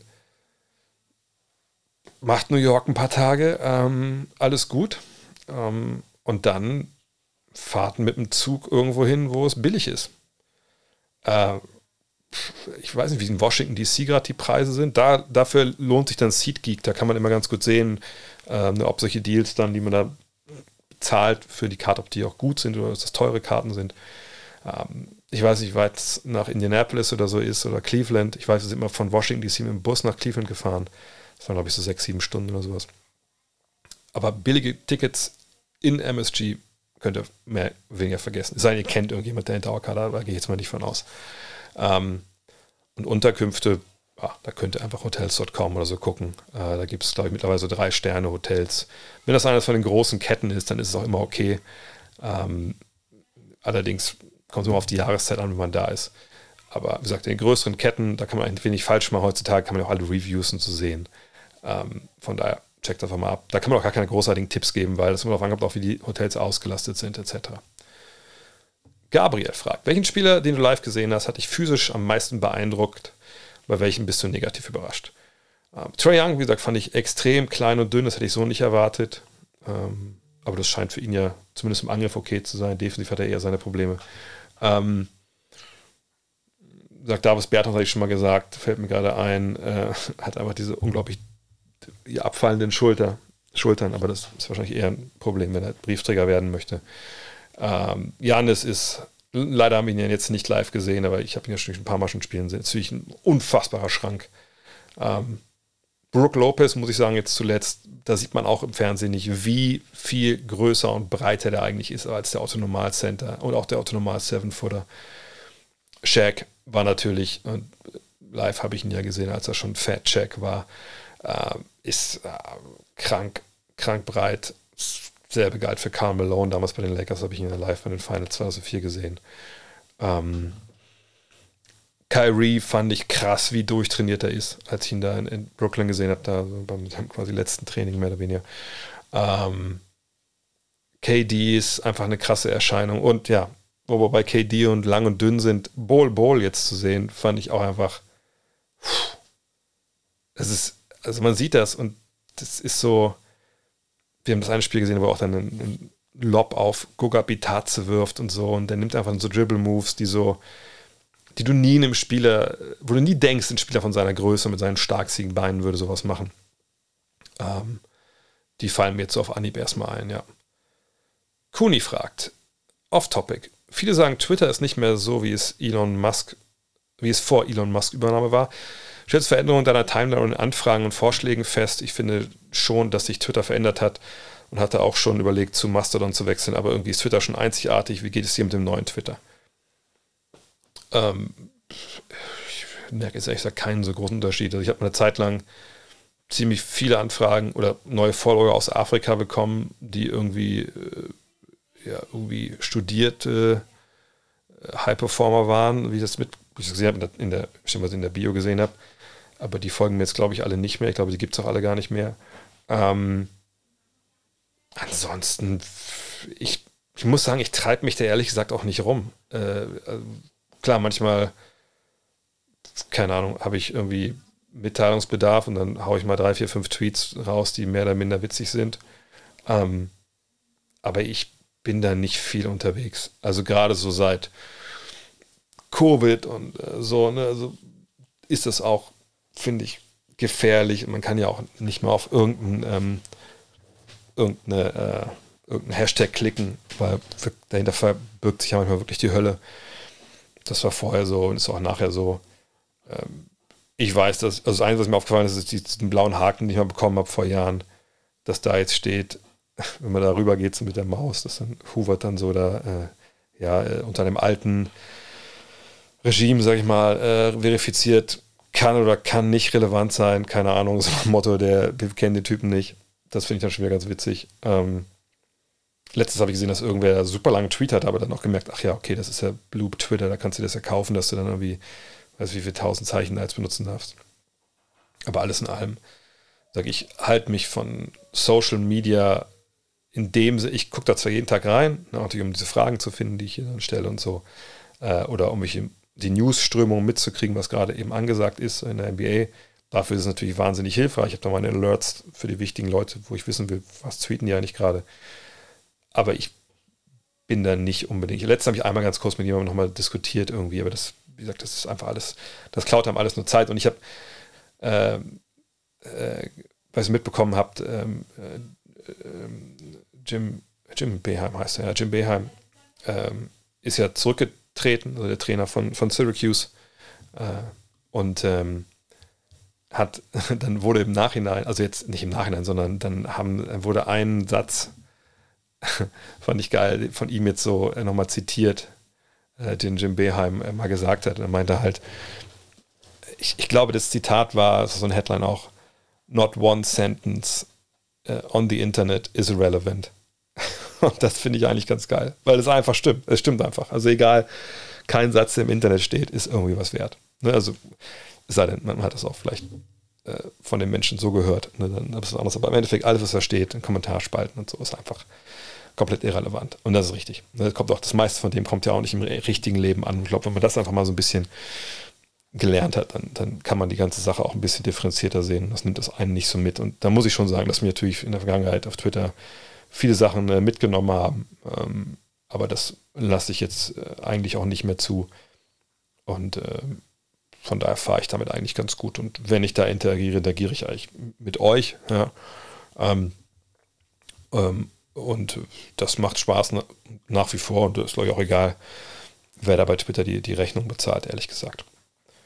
Ja, und das, wenn ich nicht was vergessen habe, ich gucke noch was nach. Nee, das war es dann heute erstmal für den Fragen-Podcast. Sagt, da gibt es nachher noch den, äh, den Fragen-Stream. Ähm, 20 Uhr fange ich an, äh, so anderthalb Stunden jetzt. Ähm, das habe ich auch nochmal raus auf Twitter und so, damit ihr es auch sehen könnt, da, falls ihr es hier jetzt nicht gehört habt, rechtzeitig. Und das denke ich nicht, weil das war ein ziemlich langer Podcast heute. Äh, von daher, ja, danke für diese Woche wieder zum Zuhören. Äh, ein Hinweis noch, einfach weil es mir sehr am Herzen liegt. Äh, und ich habe es jetzt hier mal in der Hand und ihr könnt es jetzt schon hören, aber wenn ihr es nicht sehen könnt, kleinen Moment. Ja, das gibt es auch einen Fachbegriff für, ne? egal. Äh, das ist jedenfalls The Black Issue, sage ich mal, The Dark Issue, unsere neue Ausgabe. Und ähm, ich war mega gespannt, das in der Hand zu halten, weil ich war jetzt der Letzte, der das in der Redaktion hatte. Ähm, weil ne, Grafik und, und Jan hatten es schon in der Hand. Ähm, die Pakete kamen an, als ich in USA war. Jetzt habe ich es mir halt dann äh, gestern, als ich nach Hause kam, als allererstes zu Gemüte geführt. Und ähm, ich muss schon sagen, das ist, glaube ich, wie gesagt, dieses erste Heft, wo ich sage, wir sind so bei 90 Prozent der Leistungsfähigkeit angekommen, was die Redaktion so angeht und, und äh, wie das aussieht.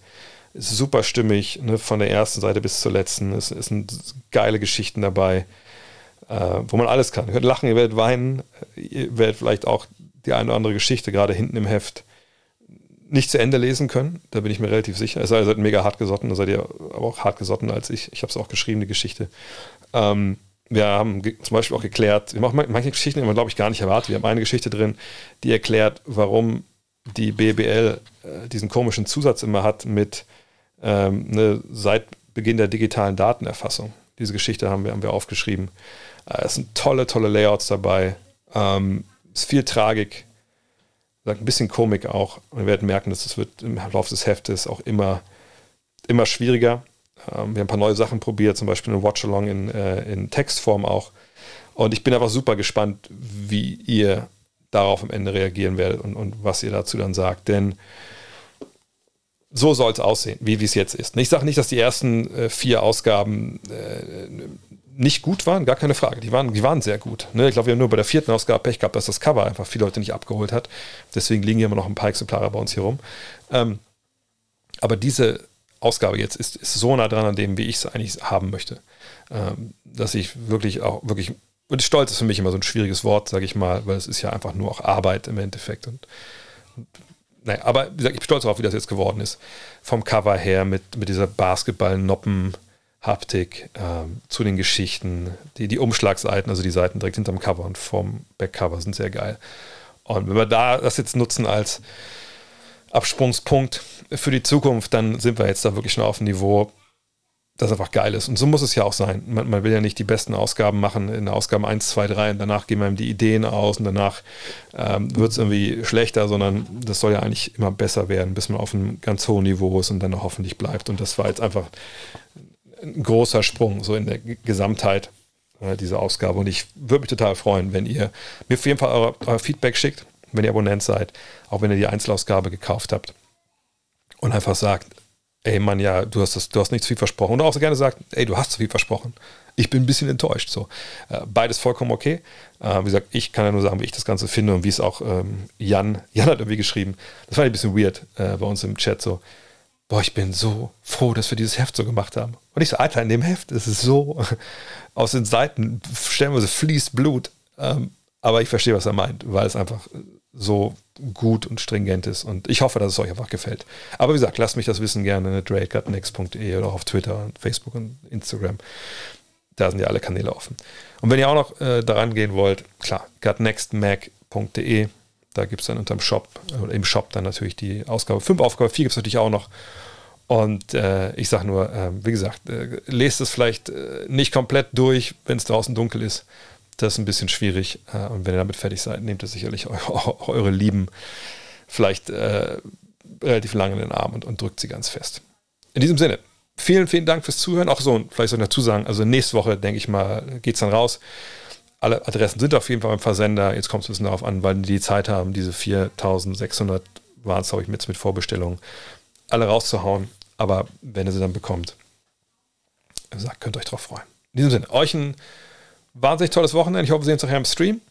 Wenn ihr es jetzt gerade zu Ende gehört habt, dann schnell den Stream anschalten, twitch.tv slash André Vogt und dann geht es nächste Woche dann mit dem normalen Programm weiter. Ne? Und ich kommentiere sogar noch am, am Samstag ein Basketballspiel im Fernsehen. Könnt ihr auch reinschauen. Also, bis dann. Ciao. Hello.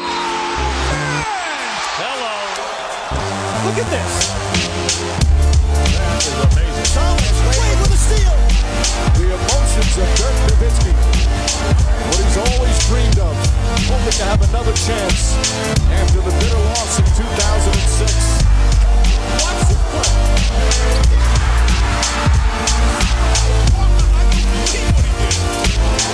That is amazing.